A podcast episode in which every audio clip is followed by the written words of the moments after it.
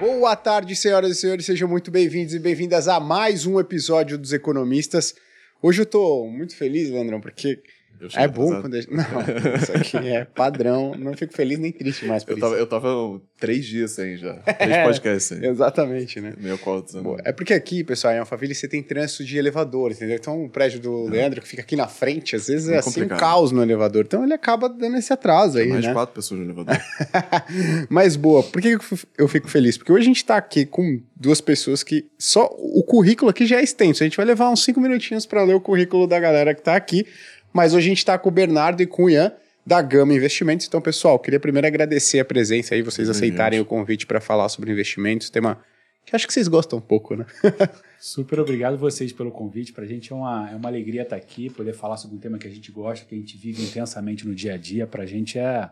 Obrigado vocês aí por abrirem esse canal para a gente poder falar sobre coisa que a gente gosta tanto. Obrigado, um prazer. Boa. Ver se a gente consegue contribuir aí. Não, com certeza. Vamos lá. Só para vocês terem. Com o que, que a gente está falando aqui? Primeiro, Bernardo Queima, CEO da Gama Investimentos e sócio da HMC Capital, que é controladora da Gama. Se, tiver alguma coisa errada aqui, Não, vocês pode podem falar, tá? Tudo certo.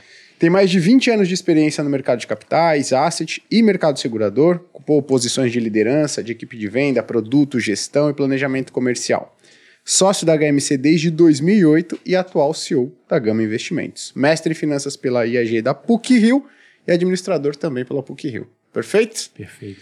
E com Ian K.O., diretor de investimentos, que é o CIO e sócio da Gama Investimentos, formado em economia pela PUC-Rio, atuou como analista de risco e renda fixa no Banco Icatu entre 95 e 2000, onde conheceu o Bernardo. Perfeito? Exatamente.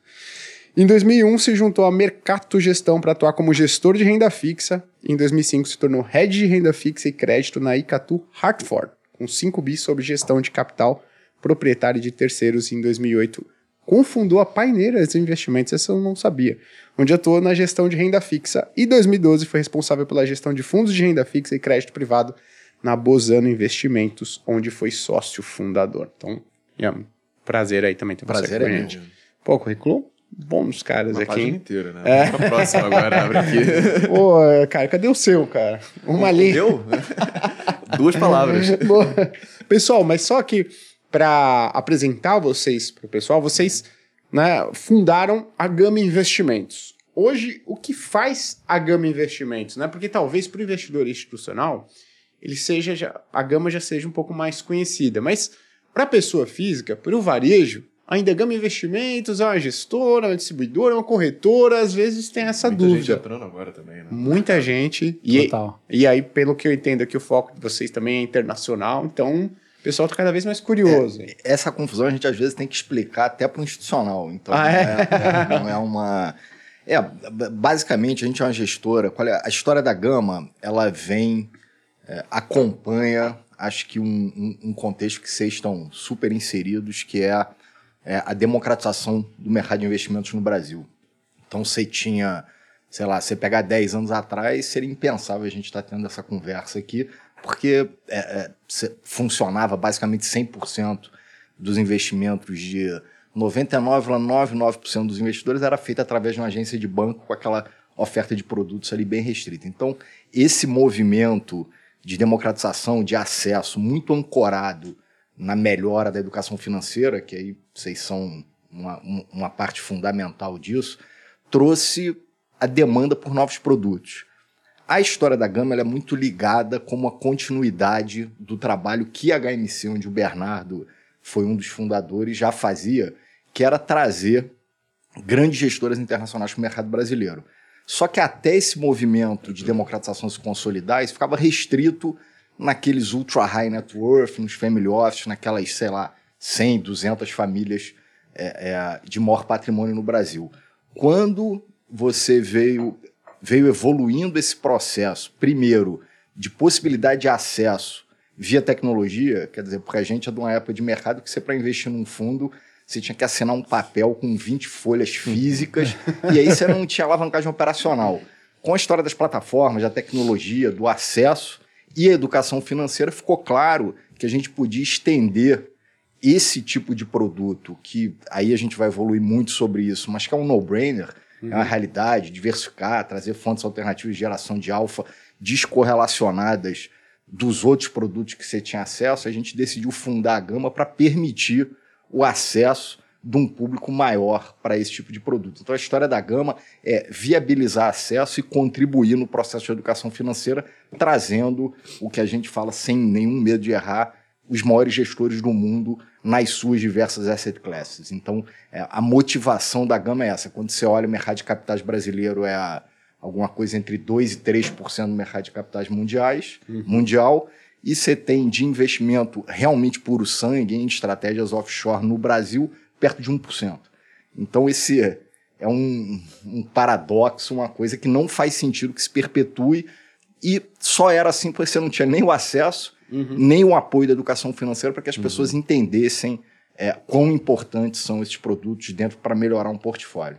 É, dito que o Ian falou, então a Gama é uma gestora diferente. Eu brinco que a gente é uma pequena, grande gestora, porque a gente tem lá nossas 20 pessoas lá na, fazendo a gestão no dia a dia dos fundos, mas os nossos, a nossa gestora é uma gestora que ela tem os veículos de acesso a grandes casas internacionais. Então você pega, a gente tem hoje quem a gente representa, provavelmente as pessoas que estão nos ouvindo vão, vão ligar o nome com a gama. Oaktree, Bridgewater, Mann, Acadian, Lord Abbott, várias casas que são gigantescas lá fora. Se a gente somar essas áreas, só na Bridgewater tem 1.300 pessoas trabalhando, na Oak uhum. tem mil pessoas trabalhando, uhum. na, na MAN tem mais outras quase mil pessoas. Então a gente é uma pequena, grande gestora que viabiliza a vinda desses, esses ícones mundiais para o Brasil. Então uhum. esse é o nosso dia a dia lá na Gama, é viabilizar os veículos de acesso via fundos aqui no Brasil, registrados e disponíveis nas respectivas plataformas, bancos e por aí vai. Hoje, mais ou menos, a gente tem uns 34 distribuidores de produtos da Gama. Legal. Então, esse é o nosso dia a dia, viabilizar a vinda desses grandes gestores internacionais para o mercado brasileiro de uma forma que seja eficiente para eles e muito eficiente para o investidor de vocês. Legal. Quando você fala de distribuidor, a gente está falando de corretor. Então, se a pessoa entrar na corretora. Vai achar os nossos fundos lá. Legal. Se a pessoa entrar na. Eh, hoje, a pessoa entrar e procurar lá Oaktree, ela vai achar Oaktree no, em vários canais, tipo XP, BTG, uhum. Itaú e por aí vai, vários outros. Legal. Então, resumidamente, vocês fazem a ponte para o pessoal conseguir investir com Ray Dalio, com Howard Exatamente, exatamente. E, e, essa ponte tem uma tecnologia embarcada de estruturação para o produto ficar o mais eficiente possível, questões cambiais, oferecer o produto também redeado uhum. e muito esse apoio de conteúdo. Uhum. Quer dizer, eu acho que a gente a gente fala que a gente tem dois pilares né, na empresa. Um é o produto, outro é o conteúdo. Uhum. Porque também, de novo, eu não tenho a menor dúvida que a gente está falando dos ambientes mais sofisticados em relação à análise do mundo. Quer dizer, uhum. você fala de crédito, é quase é, unânime que a Oaktree são os caras que mais entendem de crédito do mundo, alguns dos. Uhum. Você fala de ambiente macro, é, de paridade de risco, vai ser a Bridgewater. Você fala de quant, certamente a MAN vai estar tá na história. Então, quer dizer, a gente participa desse ambiente, desses caras, com materiais, com calls, faz eventos com eles aqui no Brasil.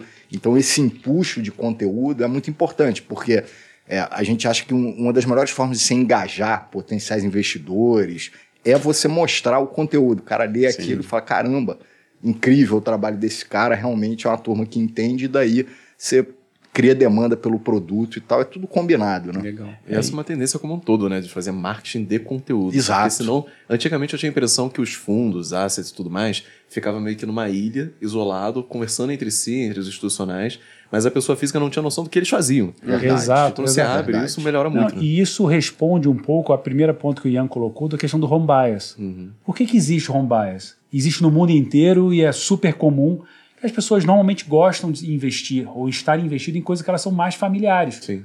Você vai investir em alguma coisa que você não conhece, já é difícil para a imensa maioria das pessoas que não estão no mercado financeiro e não fazem isso do dia a dia. Então, o que a gente tenta fazer com essa área de conteúdo é exatamente aproximar. Reduzir é tentar. Eu, eu, eu, brinco que é achatar o Atlântico, entendeu? Você tentar achatar o Atlântico ali para as pessoas pegarem, olha, entendi, estou conhecendo, eu sei o que Howard Marks fala, eu sei como é que ele pensa. Como é que as pessoas podem saber como é que o Howard pensa, como é que a Oaktree pensa em termos de investimento? Uhum. Está tudo em inglês, no site da uhum. lá nos Estados Unidos, ninguém acessa. A gente começou a traduzir todos os materiais, dar acesso para muita gente trazer. E quando a gente trouxe a Oaktree para o Brasil, a gente combinou com eles. Vocês precisam estar aqui de tanto e tanto tempo. Você precisa Legal. se tornar acessível ao investidor brasileiro. É, a gente trouxe o Howard, o que, umas quatro vezes? Não, muito mais. Não, nos últimos, sei lá, depois já de Gama, pelo menos umas 4, 5 vezes. Exatamente. Que é um cara, assim, quase Referência 80 no mundo anos, inteiro. referência e tal. E Ah, só pra vocês. é, que acho que todo mundo. A maioria deve. Pelo menos escutou Howard Marks, né? Porque ele ficou muito mais famoso entre as pessoas físicas depois que o Buffett declarou que ele para pra ler os memos. os memorandos do Exato. Howard Marks, né? Então, ele virou quase um popstar do mundo dos Virou. investimentos aí, Howard Marks, mas é merecida, né? Essa É popularidade, porque o cara é muito bom. Agora, então, legal, vocês abriram, digamos, as fronteiras, mas esse era uma parte do problema, porque qual é a outra parte do problema? A outra parte do problema é que tem muita gente que pensa o seguinte, pô, legal, agora eu tenho um acesso muito mais fácil, né, que a produtos que antes eram restritos a 200 famílias mais ricas, ou seja, multimilionários e famílias bilionárias aqui do Brasil. Só que tem, um, tem outras objeções hoje que eu percebo na pessoa física. Uma objeção é, cara, isso aí é muito arriscado. Né? Então, poxa, eu vou investir lá fora, nos Estados Unidos, isso aí é para investidor, para investidora mega sofisticado, mega sofisticada. E segundo, quanto que eu preciso de dinheiro para mandar a minha grana lá fora? Né? Então eu queria que vocês falassem um pouquinho dessas duas objeções. Primeiro, é muito arriscado você ter investimento internacional para a pessoa que está nos assistindo aqui, porque tem uma percepção de, cara, vou mandar minha grana para fora, eu sei lá, que, que vai que acontece alguma coisa e o governo brasileiro e barra e perdi essa grana, ou até tem os investimentos lá chacoalham mais. Esse é um ótimo ponto, porque eu acho que a gente tem que voltar. é, assim, eu, eu brinco que tem uma coisa que vem da nossa educação, que é o seguinte: você colocar todos os ovos numa única cesta é muito mais arriscado do que você diversificar os seus ovos. Então, por melhor que você possa fazer o seu trabalho de investidor no Brasil, virar e falar, "Ó, eu quero fazer o melhor portfólio do mundo no Brasil, só com ativos brasileiros, na média, a menor correlação é na casa de 0,6, 0,7. Quer dizer o seguinte, que em 10 dias esses ativos andam correlatos, andam da mesma forma em 7 dias ou 6 dias, por melhor que você faça. Então eu diria que é o seguinte, você só investir no Brasil, nesses 2% que o Ian falou do mercado de capital global, ou 3%, dependendo de se é renda fixa ou renda variável, etc., está sendo mais arriscado ou mais conservador?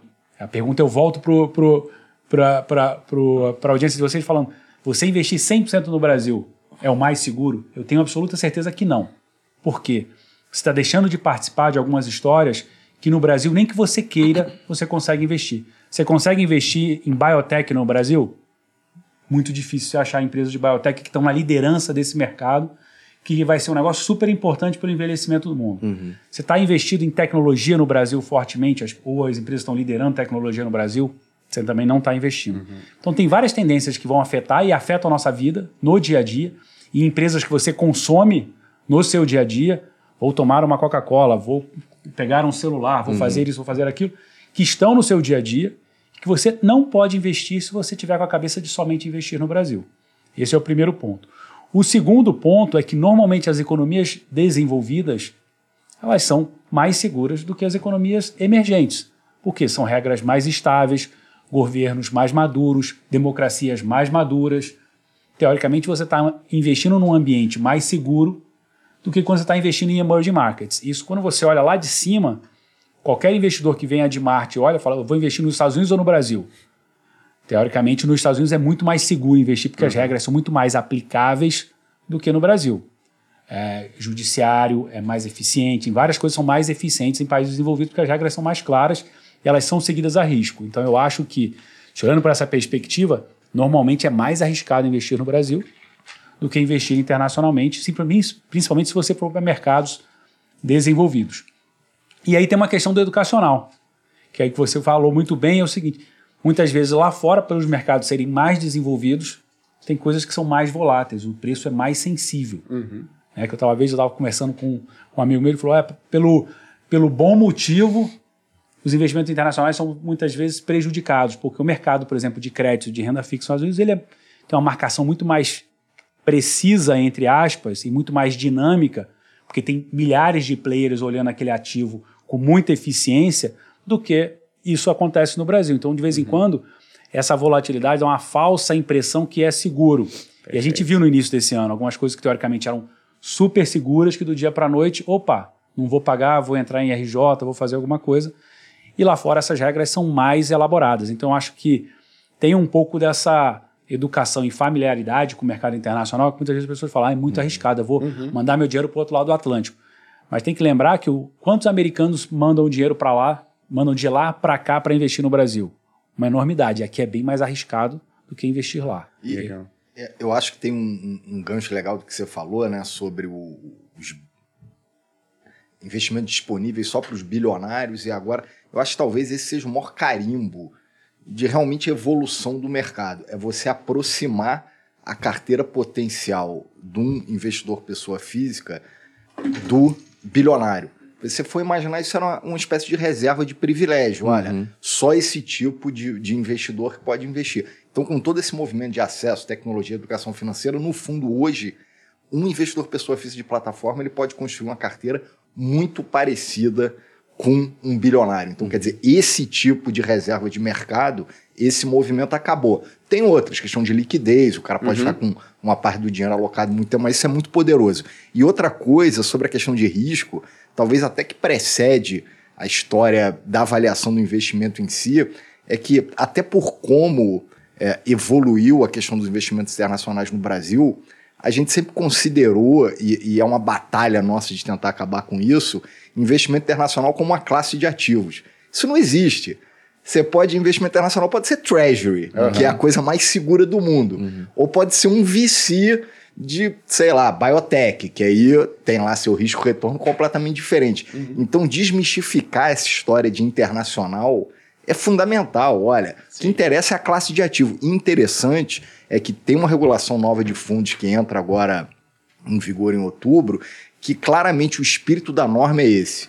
É tirar o nome investimento internacional, é separar, olha, é classe de ativo que interessa. Você pode investir em bolsa aqui, que são, sei lá, olha, vamos falar que são 400, mas você fala com o gestor, ele vai falar que ele olha 80 ações no Brasil, que não representam nem a economia brasileira e muito menos o dinamismo da economia global. Aí você tem renda fixa e para cada ambiente desses, que aqui no Brasil você tem uma oferta, sei lá, se for pensar no Brasil, você tem um mercado de crédito, um mercado de FII, alguma coisa de FIAGRO, essas 80 ações e tal. Para cada ambiente desse, nos países maduros, você tem 100 coisas. sim. Mercado de crédito nos Estados Unidos, você tem 100 classes, subclasses e tal. Então a capacidade de diversificação e acesso a gerações de alfas diferentes, isso é uma coisa que é, é dominante. É, é como a gente brinca, é uma das poucas coisas que são quase matemáticas, que são matemáticas. Olha, Sim. diversificação único freelance que você tem, isso era até, é até uma espécie de mote da nossa empresa lá, baseado no Markowitz. Olha, não tem dúvida, você consegue um portfólio Melhor, é, mais robusto. melhor ou com menos risco para aquela expectativa que- de retorno que as pessoas tenham, ou com retorno maior para o nível de risco que você queira tomar. Legal. Sabe o que eu acho um ponto legal que vocês tocaram? Porque às vezes a pessoa ela vai e tá focada no quê? No retorno de uma única classe de ativo. Então ela olha a renda fixa lá americana e fala, pô, tem mais risco, olha lá, ou as ações americanas, ó, tem uma volatilidade maior do que as ações brasileiras. Então quando eu juntar, no final das contas, eu vou ter uma carteira com um risco maior. Só que o que, ela tá olhando? Ela tá olhando cada classe, você tá olhando cada classe separada. E não é assim que você mede o risco da sua carteira de investimentos. Exatamente. E, e total, acho que esse ponto que você colocou é muito importante, porque não necessariamente, é, e aí você tem que olhar a correlação de quanto esses ativos são correlacionados, eles andam parecidos no dia a dia, porque foi isso que Markowitz falou lá, e ele ganhou um prêmio Nobel por isso. Se você pode colocar uma coisa que tenha 3 de vol, uma outra coisa que tenha 2 de vol, não vai dar 5, pode dar 2, ou pode dar 2,5. Exatamente. Dependendo da correlação disso. Esse é um almoço grátis. Então você pode colocar, pegar uma coisa que é mais volátil, mas por ela não ter nenhuma correlação com o Brasil, ela pode pegar o seu portfólio e falar: ih, surpresa, meu portfólio está menos volátil, está mais consistente. E esse é o almoço grátis que a gente está falando. Você trazer alguma coisa que de repente pode ser até mais arriscada e provavelmente vai te dar um retorno melhor pelo risco que eles estão tomando, mas que juntando com o seu portfólio, por ele andar diferente, ele vai trazer a volatilidade do seu portfólio para baixo. É, o Rei Dalio tem aquele gráfico, é um gráfico super legal que eu recomendo todo mundo procurar, que ele chama do Holy Grail, né? O santo graal dos investimentos, que é um gráfico do Sharp em função do número de ativos descorrelacionados que se adiciona ao portfólio. Então é um troço, assim, é matador quando você vê, é uma curva que vai caindo a cada ativo descorrelacionado que você traz, como melhora o seu É, Sharp. Esse é um ponto importante. O Ray Dalio sempre fala: o trabalho de qualquer gestor profissional é achar um ativo que ande diferente de outro ativo. Uhum. Quanto mais coisas ele fizer e achar dessa forma, mais eficiente, mais robusto será o portfólio dele. Perfeito. Às vezes as pessoas não conseguem entender isso, né? Pô, como é que eu coloco um, um negócio que tem risco na minha carteira e aí Melhora. no final das contas eu Melhora. tenho, e aí eu tenho uma analogia, né? Qual que é essa analogia? Pensa que você é um empreendedor ou uma empreendedora e você abre primeiro uma loja de sorvete em uma rua. E aí, pô, a loja de sorvete vai bem, no verão vende bastante, primavera também vende pouquinho, aí outono e inverno pra você é horrível. Só que aí, pô, no final das contas você tá tendo lucro. O que, que você faz? Pega o lucro e abre no outro uma loja de fundir. Aí você abriu uma loja de fundir. Perfeito. Na primavera e Boa. no verão, sua receita é uma porcaria. Só que, poxa, no outono e no inverno, sua receita é boa. O que, que você faz? Aqui você tem uma receita, um resultado muito volátil, do outro lado da rua, na loja da frente, que é a sua também, você tem uma receita muito volátil. Você fala, quer saber? Vou fazer uma loja aqui única, que é o quê? Sorvete e fundir. É a rua Weather essa do, do, do Ray Dalio. É para qualquer tempo. É. exatamente. Então no verão você vai estar vendendo, no primavera, verão você está vendendo sorvete, sua receita está ali relativamente estável. Quando você parar de vender sorvete, você está vendendo o quê? Fundir. No final das contas, você economizou com o aluguel, economizou com o funcionário, você tem uma receita, um resultado mais estável e um lucro ainda maior. Então, quando você fala de trazer investimento internacional para sua carteira, para seus investimentos, você pode estar olhando única e exclusivamente você falando, pô, mas ele é muito volátil. Mas o resultado final, na maioria das vezes, né, foi resultado mais positivo e menos risco. E um ponto importante que eu não acabei não respondendo que você colocou, por uma provocação aqui da casa, do Grupo Primo, al- alguns anos atrás, nos fizeram essa provocação, porque no começo os mínimos dos nossos fundos, por um erro nosso, eram bem altos. Foi o Arraes que fez? O Arraes que fez. Felipe Arraes que fez. Boa, Felipe Arraes. Arraes. Boa, Arraes. Ah, Essa é pro Arraes. E aí ele virou e falou, Bernardo, eu estou aqui tentando otimizar a carteira de investidor e por que, que você colocou isso? Eu falei, é realmente uma besteira nossa, porque por conta da tecnologia, Seu custo diminui muito, né, de entrada. É, não, o meu é custo diminui muito, tá? O cara não irrelevante, tem. É o nosso histórico, né? O nosso viés cognitivo lá da, de, que a gente entrou no mercado na década de Private. 90. Fala, não, tem que ser um volume maior e tal. A gente olhou no final e falou, cara, não tem custo adicional nenhum, porque vem tudo via plataforma, vem tudo por PCO, que são números que chegam na gestora, tudo eletronicamente. Gente, não faz o menor sentido. Ligamos para os gestores gringos, falamos, algum problema para vocês? Nenhum. Baixamos todos os mínimos dos nossos fundos que estão nas plataformas para 500 reais. Uhum.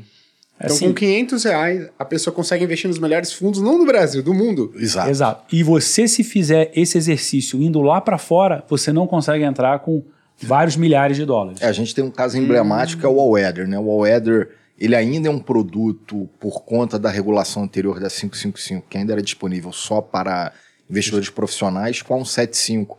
É provável que a gente consiga mudar isso, mas É, o Aware ti- Sustainability é para o qualificar. Weather Sustainability já é para qualificar nas plataformas, mas o All-Weather, em particular, o ticket mínimo é 250 milhões de dólares. Caraca, lá fora. Lá fora. Então, quer dizer, tem muito pouco investidor. É uma casa que tem 160 bi, 150 bi, É o tem Gui, 300 mais alguns, investidores. É, só eu aqui do Grupo Brilho não consigo aplicar nesse fundo. Então, isso, isso é outro caminho que não deixa de ser um privilégio é, do público investidor potencial que, é, dada a vontade dessas grandes gestoras, né, esses caras sempre pensam muito estrategicamente lá na frente. A gente brinca que, olha, o Brasil dando muito certo ou errado no projeto de captação dessas gestoras faz muito pouca diferença. Agora, Cara, tá por que, que o. Howard vem aqui? Por que, que o Rei Dalio participa? Às vezes de call online, por que, que os gestores da Oaktree estão aqui, o pessoal da MAN está aqui? É porque o pessoal está pensando daqui a 30 anos, é, é pensar, vamos plantar, vamos criar awareness, vamos diversificar as fontes de funding. Então você consegue investir aqui num produto que lá fora você tem, sei lá, são fundos soberanos, é, é os endowments, as instituições, Só- esse tipo de coisa. Só pra ver se eu entendi. Então, então, tem fundo hoje na plataforma que a pessoa consegue acessar da gama, que o, cara que tá lá fora, ele precisa de 250 milhões de dólares para entrar. Exato. E aqui ele E- precisa e tem, de quanto? E tem de 500 reais. então, assim, tem coisas desse nível e tem coisas que aqui, aqui no Brasil é 500, lá fora é 250 mil dólares, ou Sim. 100 mil dólares. Então, assim, a gente é, foi para o extremo, o Ian colocou o extremo de um É, fundo esse é o nosso. extremo. Mas Esse é o extremo, mas claro. tem vários outros que é. Aqui no Brasil é 500, lá fora é 100 mil dólares, aqui é 500, lá 250 fora é mil 10 mil dólares, dólares, que é um número 250. Então a gente conseguiu, através, primeiro, facilitando o trabalho dos gestores gringos, porque a gente virou esse, essa porta de entrada. Concentra- é. Porque no final das contas, o ge- gestor é, estrangeiro ele só vê um fundo sendo cliente, que é o nosso fundo da gama sendo cliente dele lá fora. Então a gente acabou trazendo esse benefício para essa base de investidores brasileiros. Aí você consegue agregar todo mundo que Agregar está aqui mundo. Exato. e entra sozinho lá. né? Exatamente isso. Legal. E o bom de você conseguir investimento internacional fazendo, aproveitando da analogia do Gui, é que, putz, aqui você tem três ou quatro empresas de fundir. Lá fora você tem milhões. Então você Exato. consegue achar a melhor empresa de fundir que vai te dar o maior retorno possível, a Perfeito. maior empresa de sorvete, Essa- para conseguir investir diversificado. Essa história que o Bernardo falou, se fosse um alienígena, ele falou assim: olha só, você tem esse planeta aí para investir. Investir no Brasil é que é o extraordinário. Aham. Que é o cara que tem 2%, 3% do mercado de capitais. E quando você pensa que em alguma medida é, a performance dos ativos reflete o dinamismo da economia, eu brinco que se você pudesse voltar num 40 anos e falar onde é que você vai investir? Vou investir É, lá no Vale do o- Silício. Faz o Um paralelo. negócio desse. Faz o paralelo para um brasileiro. É como se um brasileiro pudesse falar assim: você investe em todos os estados do Brasil. Uhum. Eu não lembro de um estado que tenha 2% do PIB brasileiro. Mas vamos dizer que ele fala. Eu ah, vou tá- botar 99% do meu dinheiro É. nesse estado. Exatamente. É como se. É assim, não vale a pena falar o nome de um estado, senão vão Sim. achar que a gente está de marcação com ele. Mas até pensei Cuidado, nisso, cuidado. Pensei, eu te cutuquei aqui. Eu falei, pô, não vai falar. Aí eu hein? falei, mas se você pensar hoje, é como se você virasse e falasse assim: ah, você não pode investir em São Paulo, que tem 40% do PIB brasileiro. Você não pode investir no Rio de Janeiro, que tem No 15% do agro, Rio. sei lá, que é Você não pode investir em Minas, que tem do- 17% do PIB. Então, todos esses estados que são grandes detentores do PIB brasileiro, você falasse, ó, você não pode investir. Você vai ter que investir num estado que tem 2% ou 3% do PIB brasileiro. Sim. A opção de empresas lá vão ser mínimas. É o mesmo sentimento do, desse alienígena Uhum. que chega na Terra e fala: você não vai poder investir nos Estados Unidos, nem na Europa, nem na Ásia. Ele fala: o que, que resta? Isso não é uma crítica, tá? Porque isso é um, tem motivo dado. É um dado, e é um né? processo. Não dava para investir. Sim. Então tinha que ser isso mesmo. É, e a Assim, galera, a galera fica brincando quando tem filme de invasão alienígena que é sempre Nova York, né? É, é. Mas é na hora de investir, ela tá investindo sempre no Brasil. Exato. Exato, é, uma, exato. é muito mais improvável que você consiga achar boas coisas aqui do que lá fora. Mas eu acho que é muito por conta dessa noção de eu conheço o Brasil, eu entendo o Brasil. Tem uma Exato. vasta parcela da população que não sabe falar inglês, isso já é uma barreira de entrada gigantesca para você conseguir lá fora. Só que cada vez mais eu vejo o pessoal interessado. Recentemente eu fiz um vídeo sobre a Novo Nordisk, que estava fabricando, tá fabricando o Ozempic. E, cara, como que ela tá crescendo absurdamente, né? Saiu de 300 bilhões de market cap para 400 bilhões de dólares Sim. de market cap em um ano, praticamente. Imagina você não ter oportunidade de investir nisso Exatamente. porque você está restrito ao seu país, ao Brasil. sabe? Exatamente. Essa Seja- história, sei lá, eu me arrisco a dizer que daqui a 10 anos, 99,999% desse tipo de história não vai ser do Brasil. Uhum. Vai estar na Índia, na China, nos Por uma Estados questão de Unidos. probabilidade mesmo. Se É fosse isso. todo mundo igual, no mesmo Exato. nível de produto, no mesmo nível de Exatamente. renda per capita. E aí, e aí você fala, eu tenho. Aí o, o investidor vira para você, eu tenho cinco fundos de ações brasileiros. Não São tem nenhum ações. desses caras que está pensando ou olhando para esse tipo de oportunidade. Ou talhado e 24 horas por dia pensando nesse tipo de oportunidade. Quando ele investe num fundo global, ou no fundo europeu, ou no fundo dos Estados Unidos, eles estão exatamente olhando e fazendo search por esse tipo de oportunidade. E o curioso é que quando você investe em cinco fundos de ações brasileiros, ele te dá uma falsa ilusão de Diversificação. São as mesmas. E você vai ver a correlação é gigantesca entre eles. Você não está diversificando, eles estão meio que procurando dentro do mesmo mar ali, caçando, é, pescando dentro do mesmo Para a mar. turma que gosta de fazer conta, eu coloco o desafio que se achar cinco fundos de ações brasileiros que tem uma correlação é, é menor que 0,8, vale o almoço.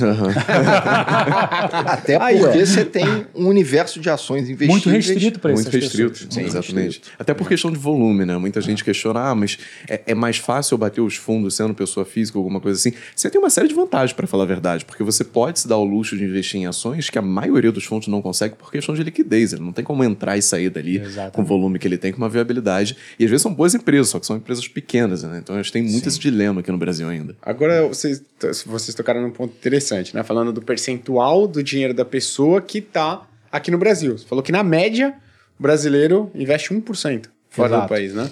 Mas deixa eu te perguntar, e o americano? Ele é coloca dinheiro fora do país? Porque teoricamente a gente tá falando, pô, as 99,9% das oportunidades, né, vão estar nos Estados Unidos, provavelmente a maioria vai estar nos Estados Unidos, né, daqui a alguns anos, cases de sucesso. É, e o americano? Só para dar uma referência para o pessoal, se vocês têm esse número e se vocês Temos têm números número. de outros países Tem, emergentes tem também. um número interessante que é o seguinte: o menor país com algum nível de amadurecimento de mercado de capitais, o segundo menor, né, tirando o Brasil, esse número é 12%. Caraca, E 12. aí, e aí o dos Estados Unidos Os é Estados Unidos legal. é o seguinte, alguns dados da economia americana. A economia americana é mais ou menos 40% do PIB global. O mercado de capitais americano, por ele ser muito desenvolvido e por ser o centro, ele, ele abarca, né? Porque, obviamente, as empresas americanas estão aqui no Brasil, estão em vários lugares Sim. do mundo. O mercado financeiro americano representa 60%. Quando você vai investir no MSCI World aí, ou no índice global de ações, tem mais ou menos uns 60% nos Estados Unidos. Quando você vai olhar o portfólio de um americano médio, ele, ele tem 30% fora dos Estados Unidos. Mesmo lá. Mesmo ele tendo 60% do mercado inteiro para investir, um americano na média tem 30% investido na Europa, na Ásia e no restante do mundo.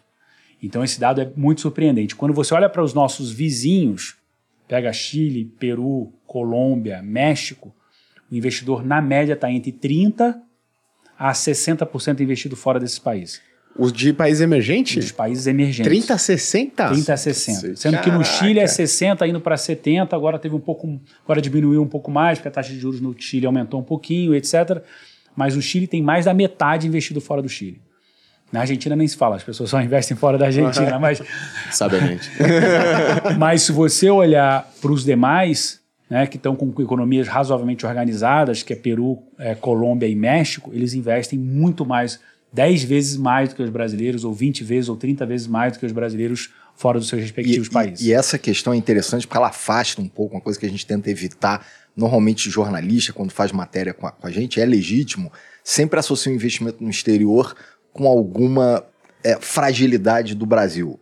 Então, uhum. há tensão com isso, tensão com aquilo, um, um, um conceito meio tático. Olha, Sim. é bom investir agora porque tá uma confusão de eleição. Não, afasta isso.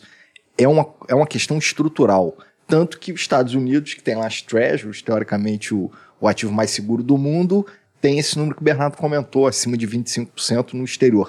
A questão é diversificação e fontes alternativas de geração de alfa, ainda que eles tenham a grande maioria das possibilidade de geração de alfa, uhum. eles estão investindo fora porque é uma coisa. Cara, você tocou num ponto muito interessante, porque as pessoas, e isso não, não, tinha, né, não trouxe para cá. As pessoas elas associam muito investimento internacional. Fugir eu só país. vou investir no, lá fora. É quase uma fuga, né? Ah, pô, é isso. Ó, o Gui tá recomendando, ó, o pessoal aqui recomendando investimento internacional. Os caras não acreditam no país. Pô. É isso. Acreditam que o Brasil não vai dar certo. Ah, pô, o cara tá mandando dinheiro. Não é isso, né? Não é isso. Não é isso. O que eu vejo isso é uma, muito uma ideia de que o dólar ele deveria estar mais ou menos uns dois reais. E aí quando a coisa tá ruim ele vai para cinco, mas ele vai voltar um dia para dois reais. E esquece que na verdade é, uma, é a diferença de inflação entre os países que vai movimentar isso a longo prazo. Né? Uhum. E estruturalmente a inflação no Brasil vai ser maior do que a dos Estados Unidos. A gente está vivendo um momento atípico, talvez seja até meio esquisito falar isso, porque a inflação está alta lá fora, mas é a inflação mais alta desde a década de 80, que passou muito tempo em trajetória de queda, inclusive levou a taxa de juros quase zero lá, né? o 30 uhum. anos eu vi que chegou um ponto alguma coisa é. em 2020. E a gente esquece que a trajetória do dólar é, é, sempre ficar mais caro aqui no Brasil. Então faz muito sentido você ter essa alocação estrutural em ativos que sejam dolarizados, ou pelo menos não sejam a nossa moeda, né? Isso é super importante o que você colocou, porque é uma diversificação, mas eu diria que você tem dois layers que você deveria olhar o investimento internacional.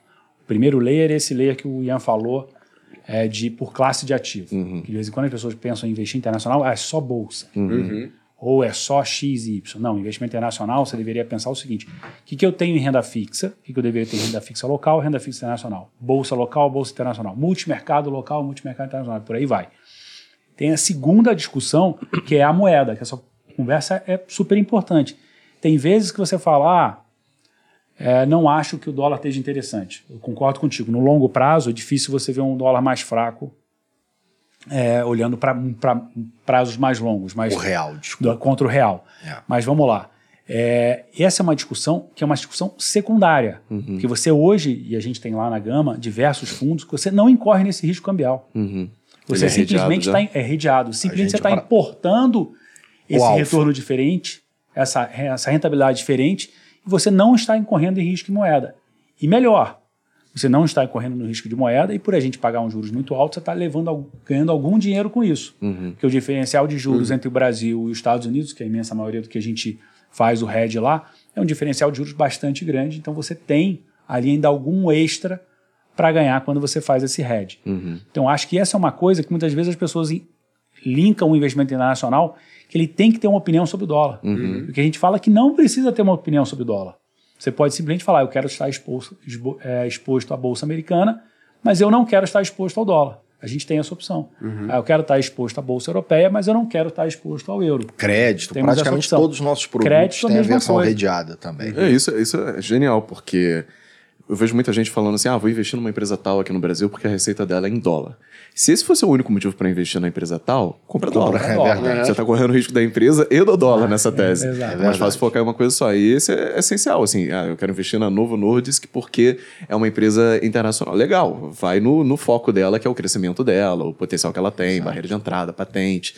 Mas deixa o câmbio de lado e o câmbio só pode fazer uma aposta à parte, se quiser. Exatamente, Exatamente. exatamente. E isso é uma coisa que o Ray Dalio fala muito. Ele fala, a discussão de câmbio é uma discussão posterior. Sim. Primeiro tenho que discutir exatamente o que você falou. É uma boa empresa? Uma boa empresa. Será que eu fico nela exposto ao euro, por ser uma empresa europeia? Apesar de que a receita dela é muito diversificada, que vem do mundo inteiro, mas eu vou estar exposto mais ao euro ou não? Você pode ir lá com os diversos instrumentos que existem no mercado e travar aquela, aquela, aquele componente do, da, da, da taxa de câmbio. Agora tem um ponto importante, né? Porque as pessoas, quando a gente fala de investimento internacional, das possibilidades, né? Do, do que, por exemplo, hoje a Gama oferece, normal, é difícil alguém falar, pô, não me convenceu. Não, não vou investir. A pessoa fala, pô, beleza, vou, vou investir, quero investir. Só que aí tem a segunda pergunta. Porque as pessoas, primeiro, elas se perguntam do nível do dólar, obviamente, porque ninguém quer sair na foto, né? Ninguém quer pegar, investir lá fora e o dólar tá 5,10, aí passou seis meses, o dólar tá 4,50, a pessoa fala, nossa, que porcaria. Ou a pessoa coloca o dinheiro lá, e aí, por exemplo, colocou o dinheiro em um, a- um, um fundo de ações americanas, um fundo de renda fixa americana, o negócio se desvalorizou. Então, o que, que eu quero perguntar agora? Pessoa que então, legal, vou começar a investir. A gente está vivendo numa boa janela, para quem não tem exposição internacional, não tem exposição relevante. A gente está hoje vivendo uma boa janela de oportunidade, digamos, para a pessoa mandar dinheiro lá para fora, investir em bons ativos lá fora. Eu vou puxar isso para um, pra um lado que a gente está vendo muita atenção lá fora, porque a gente passou por um período muito grande, como vocês bem colocaram aqui na mesa, de taxas de juros super baixas e inflação super baixa. Porque a inflação estava super baixa, eles puderam colocar a taxa de juros num patamar que não é. Aí estou pegando palavras do Howard Marks, ele até escreveu um memo super legal que está no nosso site lá, se a turma quiser ler, Em português, né? em português, que é Mudança Radical. Legal. Entra lá no site da Gama, tem mudança radical que ele fala: olha, tem uma boa chance agora da gente voltar para a normalidade, que é os, o- os países envolvidos voltarem a ter uma taxa de juros que se justifique como taxa básica de juros, é, que rodando ali ao redor de 3, 4%, porque estava, teoricamente, não normal você ter uma taxa de juros zero. Você chega um marciano e fala: eu vou dar dinheiro hoje. Ou vou te dar o dinheiro hoje, você vai me devolver amanhã, ou daqui a 10 anos, é o mesmo valor, ou muito próximo ao mesmo valor, isso não faz sentido nenhum. Jogaram fora a preferência temporal, né? Exatamente. O que faz sentido é você ter uma taxa sobre isso. Então, a gente viveu anos muito mais anormais, o problema é que esses anos anormais duraram 10 anos. Né? E as pessoas se acostumaram com isso. Mas se você olhar uma janela um pouco mais longa, 30, 40, 50 anos, isso não é o normal. Então, esse memo do Howard fala muito sobre isso, super aconselho as pessoas a olharem. Quando a gente olha por essa perspectiva, hoje você tem oportunidades na mesa de renda fixa, onde você consegue retornos iguais ou melhores do que no Brasil, com coisas mais líquidas ou menos líquidas que tem no Brasil, e coisas mais arriscadas e menos arriscadas que você tem no Brasil. Então, o brasileiro que adora renda fixa, ele poderia olhar o cardápio dele de renda fixa e falar: ah, eu estou naquele fundo que eu gostaria de render CDI mais 3. A gente tem essa opção com mais liquidez e, de repente, com menos risco. Ou temos essa opção com mais risco, com menos liquidez. Então, o cardápio dele, em vez dele entrar naquele restaurante e ter, ó, só tem o prato do dia, você tem várias opções hoje em dia e eu acho que a renda fixa está chamando muita atenção. Porque eu estava falando com uma grande gestora gringa agora, duas semanas atrás, e ele falou, olha, Bernardo, a atenção que as pessoas estão dando agora é que se você tem um fundo com um risco de crédito, investindo em empresas, você consegue hoje uma rentabilidade de dólar mais 8, dólar mais 9. Traduzindo para Brasil, estamos falando aí de CDI mais 1, CDI mais 2, CDI mais 3. Então você tem coisas hoje em dia que entregam e o melhor. Se você olha a correlação, vou pegar o exemplo do fundo da Oaktree, que a gente está falando muito do Howard hoje em dia. Você pega o fundo da Oaktree versus o IDA, que é um dos principais indexadores de, de, de título corporativo brasileiro, a correlação dele do fundo BRL, que me surpreendeu outro dia, está próxima de zero. Legal. Ou seja, não tem nada a ver. Tem nada a ver. Então, assim, é, você vai pegar um fundo que corre a mesma coisa, está fazendo risco de crédito corporativo, você tem um fundo de risco de crédito corporativo brasileiro. Os dois não se falam. Na maioria das vezes, um vai para o lado direito, outro vai para o lado esquerdo. No final, estão todos os dois rendendo bem. Mas, que você falou, deu a, a boa, bom exemplo do faturamento. Todas as duas lojas faturam, estão faturando bem em momentos diferentes. Uhum. Você pode melhorar o seu portfólio extremamente porque elas vão faturar ao longo do ano inteiro. E você tem uma renda fixa de dólar mais 8, parece muito bom, né? Porque se você for pegar a rentabilidade média do S&P nos últimos anos, se eu não me engano, junto com a, a taxa livre de risco e o prêmio de risco, daria mais ou menos 10%. Eu estava É. na Bloomberg esses dias. E, cara, você está ganhando quase isso. Muito com- mais Sem sênior. correr o risco, muito mais Exato. sênior, exatamente. Você vai ser pago é, antes. É, e numa época que o S&P tá... Dá para argumentar que está esticado, né? São poucas empresas que estão puxando o S&P para cima. Exatamente, isso é um bom ponto. A gente teve uma, uma- um bate-papo com a, com a imprensa aqui, com os gestores da UC, que tiveram com a gente agora um mês e pouco atrás, e o PM do Global Credit, que é esse fundo da UC que a gente tem lá com, conosco, ele falou, olha, eu tenho bastante convicção, se você me apertasse hoje, que o rendimento da renda fixa hoje vai entregar mais nos próximos três anos do que, um, Mediano. rendimento, do que um investimento em bolsa. Muito mais sênior. mais E com mais muito menos risco. E a galera esquece que você não tem que esperar até a maturação, né? Você- até fluxo. o vencimento. Você pode, no meio do caminho, vender ali, porque teve uma Exatamente. queda do yield e ganhar, às vezes, 40%. Até um pouco mais do que isso. É, é, é legal, é como se constrói esse tipo de argumento, né? Uma coisa até que a gente veio incorporando com o tempo. A gente normalmente se esquiva de fazer é, é, sugestões de investimento pensando em previsões. né? A gente acha que, olha, primeiro, é difícil acertar a previsão com consistência. Depois, é difícil você entender o que está precificado no mercado. Isso também tem que ter um trabalho grande para entender é, as determinantes dos preços, a dinâmica de mercado. E depois, se aconteceu o que você está pensando, você não sabe muito bem exatamente como o mercado vai reagir. Então, a forma como a gente olha, como a gente construiu muito esse case da história do, do Global Credit esse ano, da renda fixa global, é olhando, olha, como é que estão os indicadores em relação às médias mundiais. As médias históricas, desculpa. Então, quer dizer, você olha e você vê, olha, isso está muito descontado, está muito deslocado, como você falou agora, de múltiplo de S&P, esse tipo de coisa. Então, normalmente a gente ancora esse tipo de, de call nesse tipo de coisa bem formalizada, que é uma coisa que esses gestores lá fora fazem muito bem. Como o Bernardo falou, você veio dessa condição extraordinária que aconteceu com o mercado de crédito global, né? Pensando mais, vamos falar dos no- nos Estados Unidos, que é o principal foco de, de, de alocação desse fundo. Você teve um, um- um percentual enorme do que tem de outstanding, né? Dos bonds que estão em circulação, emitidos num juros muito baixo. Então, quando você pega a turma, emitiu aí nos últimos anos e tal. Aí, ano passado, você teve o evento mais rápido e intenso de deslocamento de juros na história. O pessoal, acho que foi da mão da Bridgewater, construiu Foi. uma espécie de um bonde sintético de juros globais e foi o pior, não só o pior ano da história para esse bond, como duas vezes pior que o segundo pior. Caraca. Então foi um ano crítico. Ano passado foi um ano muito. Um ano muito particular, muito extraordinário. Então você teve esse deslocamento e aconteceu uma coisa que é, é pelo menos nos últimos anos, é, vinha sendo rara, né? Que é a quebra da descorrelação entre prêmio de risco e os juros. Então, quer dizer, você teve um movimento muito intenso nos juros com deterioração nos prêmios de risco. Então, o preço médio dos bonds, lembrando, né? Quando você compra um ativo de renda fixa, ele foi emitido lá a 100, que é o par, com juros a 4 Uhum. que era os juros médio do universo de Raildo. Esse juro foi para 10. Então significa que o preço dele veio para 80. Uhum. Perfeito. Então quer dizer, é muito diferente você comprar um bond a 10%, sendo que ele está ao par, do que comprar esse mesmo bond a 10%, sendo que ele está a 80%. Porque Você tem muito menos para perder. Então é o que se chama de convexidade.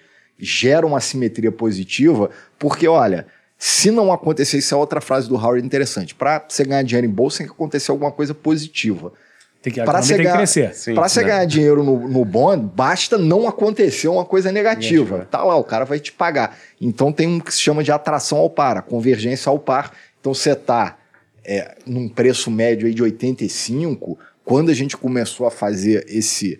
é, vocalizar bastante a oportunidade da renda fixa internacional, estava mais perto de 80, que era um percentil histórico perto de 10%. Ou seja, apenas 10% da história os preços estiveram nesse nível e o retorno prospectivo, quando estiveram nesse nível, foi, Foi ruim. 12% ao ano, Aham. 24% em dois anos e 40% em três anos. Então, quer dizer, Perfeito. assim que a gente monta, que olha esse troço à luz aos eventos históricos, assim, não quer muito falar, "Ah, eu acho que vai acontecer isso com o Fed, aquilo. Não, olha, esse, esse aqui é o seu combo, entende as determinantes dos preços e aí você cria o seu portfólio de acordo com as suas expectativas. Perfeito. Tem gente que pergunta o seguinte, tipo, e a gente fala lá, olha, eh, quando a gente vai olhar a renda fixa americana, vocês têm mais dados, mas pode ser que eu tenha visto, e estou um pouco equivocado, não lembro. Mas um ano que foi tão ruim para a renda fixa americana quanto foi 2022, você tem que voltar lá a 1937, um negócio assim. Só que o que aconteceu nos anos que foram extremamente negativos? Posso estar errado quanto ao ano e tudo mais. Nos anos em que a renda fixa teve um desempenho tão negativo quanto agora a gente observou em 2022, ou em menor proporção, os próximos um, dois, três anos, na média, tiveram um resultado Muito bom. positivo. muito bom. Exato. Aí a pessoa fala, Gui, mas eu vou ganhar dinheiro nos próximos seis meses? Eu falo, Não olha, nos próximos seis meses não necessariamente, mas de- quando isso aconteceu, nos Exato. últimos 100 anos, Exato. nos próximos dois, três anos, a sua chance de ganhar dinheiro, ela é muito alta. E ganhar dinheiro de maneira relevante. Então é isso que a gente consegue dizer. Não necessariamente você vai ganhar, mas... Ah, eu quero acertar o melhor momento. Acho que aí você vai ser um eterno frustrado. Exato. frustrada. O que você tem que entender, só antes de passar, Bernardo, é que você precisa comprar bons ativos a bons preços. Perfeito. E hoje a renda fixa americana não é que tá bom, bons ativos a bons preços, tá excelente preço. né? Esse é um ótimo ponto que você colocou e acho que é uma, é, a, a, se olhando para a Treasury, foi a pior movimento de Treasury em 200 anos. Caraca.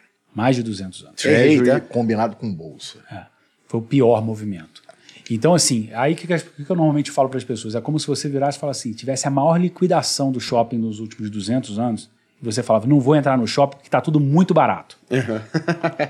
Sabe O preço aquele tá caindo, meu. O preço tá- caiu demais, está muito barato. É essa correlação que de vez em quando as pessoas olham para o mercado financeiro com um olhar diferente do que deveriam olhar para aquilo. Se, se, se caiu demais, ou se uma renda fixa no passado sofreu demais, quer dizer que é uma ótima oportunidade de poder de compra, uma ótima oportunidade de entrada. Sim. É como se você estivesse passando e falando assim: ó, é, é a maior liquidação do shopping dos últimos 10 anos. Você vai fazer um mau negócio? Não, Não vai fazer um mau negócio. talvez você Sim. conseguisse fazer um negócio melhor ainda amanhã, mas é incerto. Mas é incerto. você vai- Você vai fazer seu pior. Não, mas, cara, eu comprei numa, numa liquidação que estava dos melhores, a melhor liquidação dos últimos 10 anos. É. Você vai ficar insatisfeito se amanhã tiver uma liquida, amanhã for um pouquinho melhor? Ah, eu, eu costumo fazer uma analogia assim, mais esdrúxula ainda. Eu falo o seguinte: se o sonho da, da- de quem gosta de carro, e mu- muitas pessoas gostam de carro, é comprar uma Ferrari. Você tá lá, Ferrari custa 2 milhões de reais. Aí, pô, veio uma crise, Ferrari 1 milhão e meio, 1 milhão, 700, 500 mil reais, e pô, você tem 700, 500 mil reais pra comprar o carro do seu sonho, que você sempre sonhou, você achou que você ia levar 40 anos, ou que você nunca poderia comprar. Aí você fala, vou comprar. Aí chega alguém do seu lado e fala, você vai comprar a Ferrari? 500 mil? Amanhã ela pode estar 400. Pode cair pior, hein? Pode cair para 300. Você fala, puta, cara. Aí não dá, né? Vai que eu compro a Ferrari a 500 e aí volta, cai para 400 para 300, eu vou ficar andando com a Ferrari, nem vai ter mais graça andar com a Ferrari.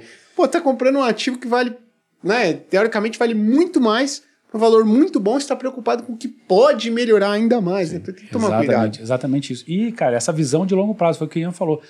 Historicamente, é, se você olha para uma perspectiva um pouco mais longa, que você muito bem colocou, seis meses, ah, pode andar um pouco de lado, pode andar não tão bem, mas historicamente, é, dois, três, um ano, a chance de você estar certo é tipo 85%, 95% das vezes os, Perfeito. os retornos prospectivos quando tem uma, uma queda muito forte assim da renda fixa ou que a renda fixa está pagando tão bem quanto está pagando agora, ela te entrega esse nível de retorno. Você fala, cara, eu tô com a, toda a, a, a, a, a estatística ou a probabilidade ao meu lado.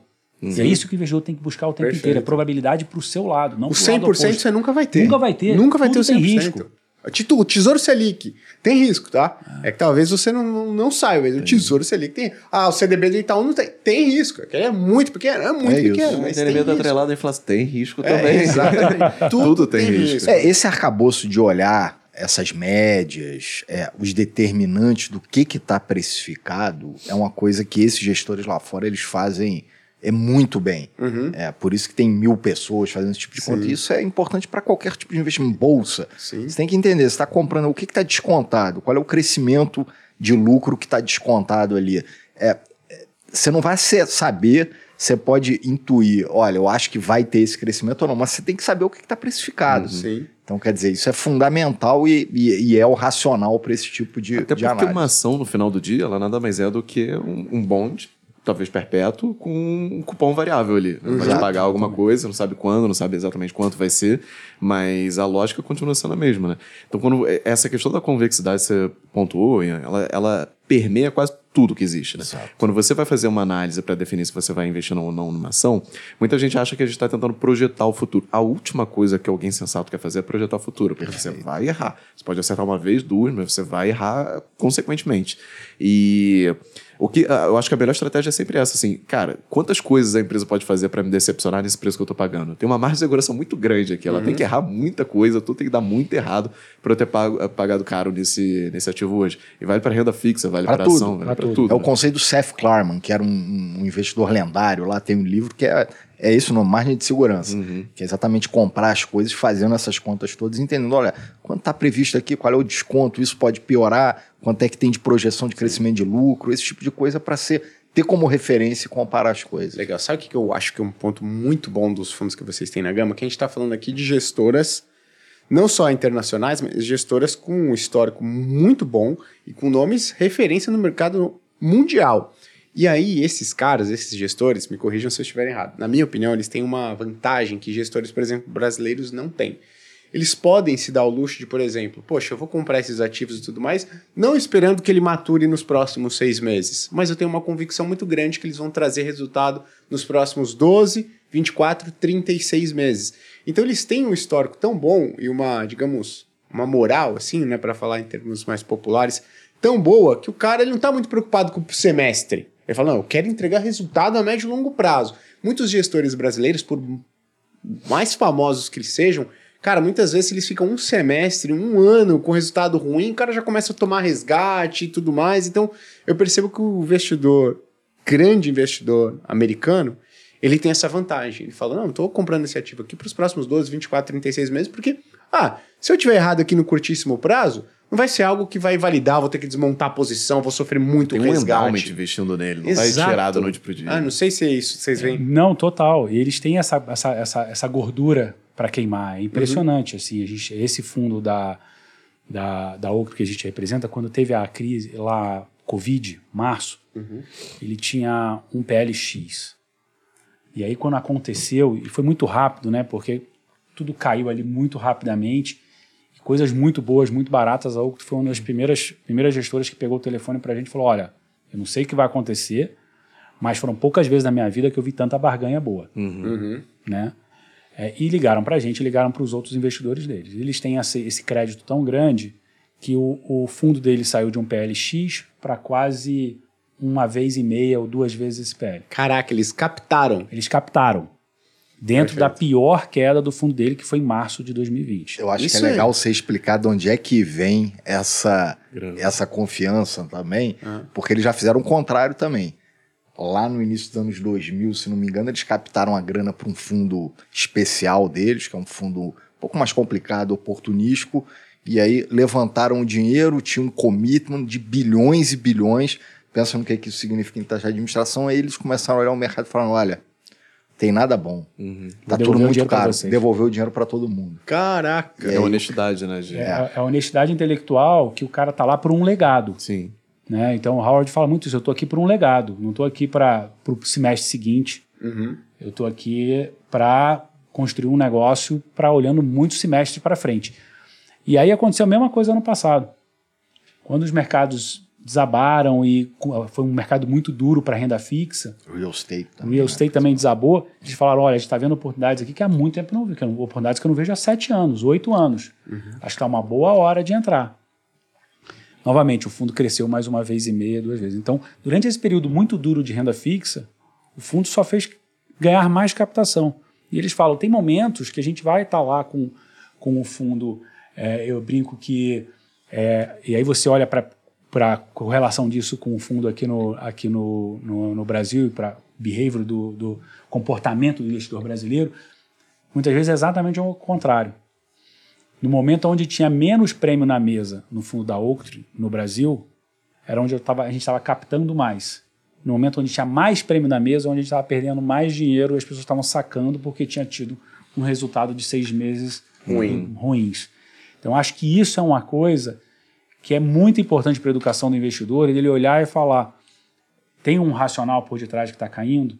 Se caiu, está melhor ou está pior? Pode cair e ficar pior, mas pode cair e ficar muito melhor. O que faz sentido você colocar mais, mais, mais dinheiro. Uma vez eu estava numa conferência com que a Oak faz uma conferência duas vezes por ano, que eles chamam todos os investidores do mundo inteiro e tal, e a gente sempre vai.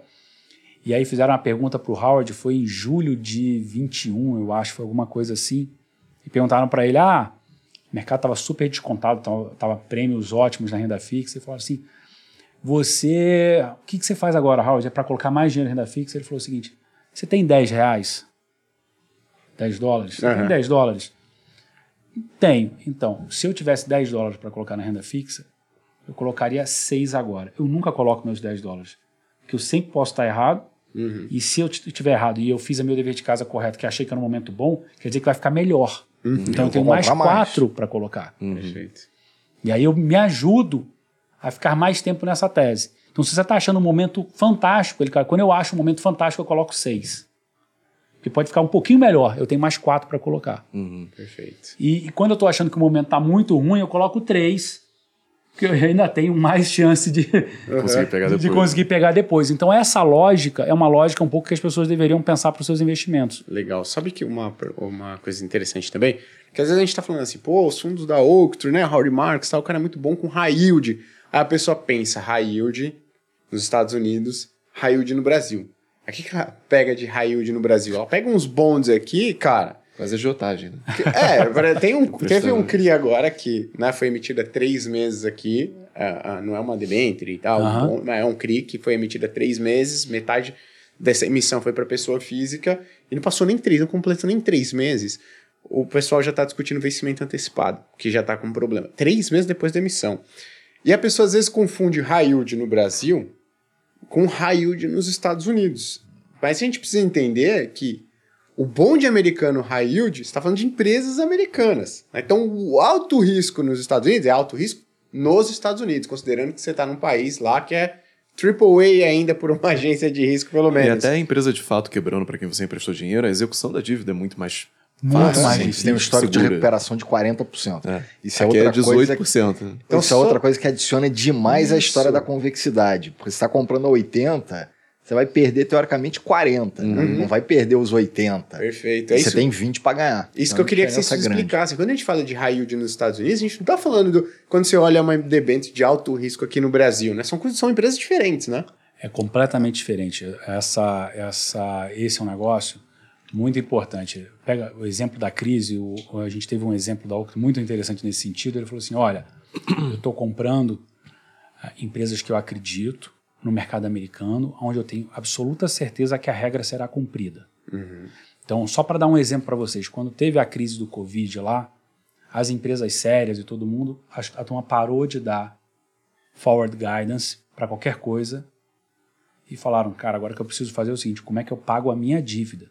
Porque se eu não pagar a minha dívida, eu perco a minha empresa. Então é diferente, mesmo- é diferente no Brasil que a gente vê, ah, a empresa XPTO não pode entrar em RJ, aí vai e entra em RJ. Né? Não precisa falar nome. caso recente Caso recente. Ah, mas essa empresa não pode fazer isso. Acontece aquilo. E aí você não tem segurança sobre o judiciário. O Howard falou, olha, como eu estou acreditando nos empresários e estou investindo nesses empresários, e ele tem uma garantia, ele tem um papel escrito comigo que se ele não cumprir, ele vai me entregar A, B, C e D, e a minha justiça ela é eficiente e entrega isso, a minha, a minha margem de segurança é muito maior. E outras, essas, essas coisas as pessoas não colocam na conta, que é isso que o Ian falou. Ainda assim é importante dizer que, olha, esse mercado de yield, a grande diferença é a diferença estrutural mesmo. Isso é um mercado super líquido, tem milhares de emissores, tem a governança, tem a questão do rule of law, tem um histórico relativamente longo de recovery, né, de recuperação de crédito quando as empresas dão default. E no Brasil, o mercado de yield, ele é não dá nem para chamar de mercado, né? Você tem um mercado de crédito que já se desenvolveu muito nos últimos anos, que há 10 anos atrás era incipiente, veio evoluindo, mas um mercado líquido de yield mesmo, você não tem. Você não tem um mercado É, de empresas com uma certa distensão de balanço. que você tem de yield aqui normalmente é, o alfa está na estruturação. Uhum. São coisas uhum. meio complicadas, então o cara põe, o cara não tem tanto acesso a funding dada a estrutura, então ele consegue. Agora, dito isso, esse ambiente de raio tem default também. Sim. A questão, nos Estados Unidos, por exemplo, isso ficou anos nas mínimas históricas, perde 1%. É, nas expectativas de conta, quando você fala qual é o. É, é, é, um conceito que chama de excess spread. Olha, você compra essa carteira, se tiver tanto por cento de default, é, é, quanto é que você rende? E esse número, quer dizer, a expectativa de aumento do nível de default médio na classe é perde 3% para esse ano, 4% no ano que vem, dado que a gente tem uma provável deterioração econômica. Dito isso, você tem o excess spread que justifica. Então, uhum. quer dizer, todas essas contas levam em conta essas médias históricas. Olha, você recuperar os 40%, então você estressa e no início do ano a conta que a gente fazia, olha, você pegar o pico histórico de inadimplência, você ainda tem excess spread. Uhum. Que então, é o excesso de retorno. Né? Exato. Você então, tem uma gordura ali. Né, exato. Então é, é outro, quer dizer, na, naquele quebra-cabeça de você pegar tudo que está precificado, isso é uma coisa. Olha, você estava com um, um default de 12 meses, menos de 1%, 0,7%, porque você vem daquelas condições muito frouxas, muita liquidez. Uhum. A gente está entrando, tem a expectativa dessa recessão possível aí que nunca chega, uhum. mas tudo bem. Qual é o pico histórico? Ah, na Covid foi 10. Aguenta. Ah, lá na grande crise financeira. E aí se constrói os argumentos para falar: olha, mas a gente acha que você não vai ter, não vai atingir os picos de default passado. Por quê? Primeiro, você não tem o que se chama de maturity wall, né? É, é um acúmulo de vencimentos. Então, quando você pega de tudo que está emitido, que é o que você compra, você não tem vencimentos relevantes. Os vencimentos vão começar no ambiente de yield lá em 2025, que ninguém dá default sem, sem estar no vencimento. O cara não acorda e fala, ah, vou dar default. Então é mais uma componente da construção é, é, do mercado. E você olha tem... e fala, o que está precificado aí? Aqui tem uma peculiaridade, né? Que você pode até ter. É, eu não acho nem que tem mercado para isso, não entendo muito bem de crédito privado, mas você tem essa. Supondo que você tivesse, ainda assim, as empresas têm um hábito muito grande ainda por conta da taxa de juros de captar em curto prazo. Então, às vezes, ela tem uma dívidazinha de curto prazo lá que ela vai não consegue pagar porque com vencimento custo e tem cross default em tudo. Então ela acaba tomando cross default em tudo e puxa todas as dívidas não. que teoricamente estavam tranquilas. Não, e por isso que eu acho que o trabalho de vocês é fundamental, porque assim, se você olha essa dinâmica, o ponto que o Ian falou, você pega o mercado de yield no Brasil, é um mercado que está se criando agora. Sim, então a gente teve assim anomalias recentes que você pega o seguinte, olha, os, o, o, os fundos investment grade no Brasil ou ditos investment grade no Brasil tiveram mais volatilidade e mais percepção de risco do que os fundos high yield. Era simplesmente porque o mercado secundário de high yield é praticamente inexistente. Então, os Exato. títulos não marcavam. Então, as pessoas olhavam para aquilo. Ah, então meu melhor fundo de renda fixa é o fundo que menos balança. Eu vou comparar aquele lá. Rende mais e balança menos. Pô, a pessoa é a melhor, melhor coisa do mundo. Só, ah. que, só, que, existe um risco embutido naquilo que as pessoas não conseguem enxergar. É, a percepção de risco nem sempre ela é transmitida pela volatilidade quando Perfeito. você não tem liquidez suficiente caso clássico, eu lembro que eu já trabalhava lá na época da Max de valorização em 99.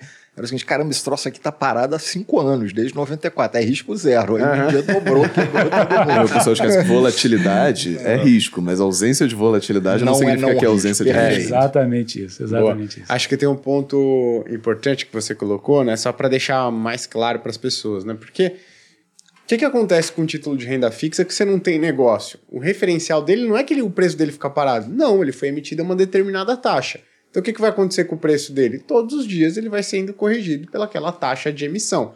Até que. Um belo dia. Um belo dia ocorra um negócio entre dois investidores. Né? A pessoa ou a instituição que tem aquele ativo e a outra que queira comprar.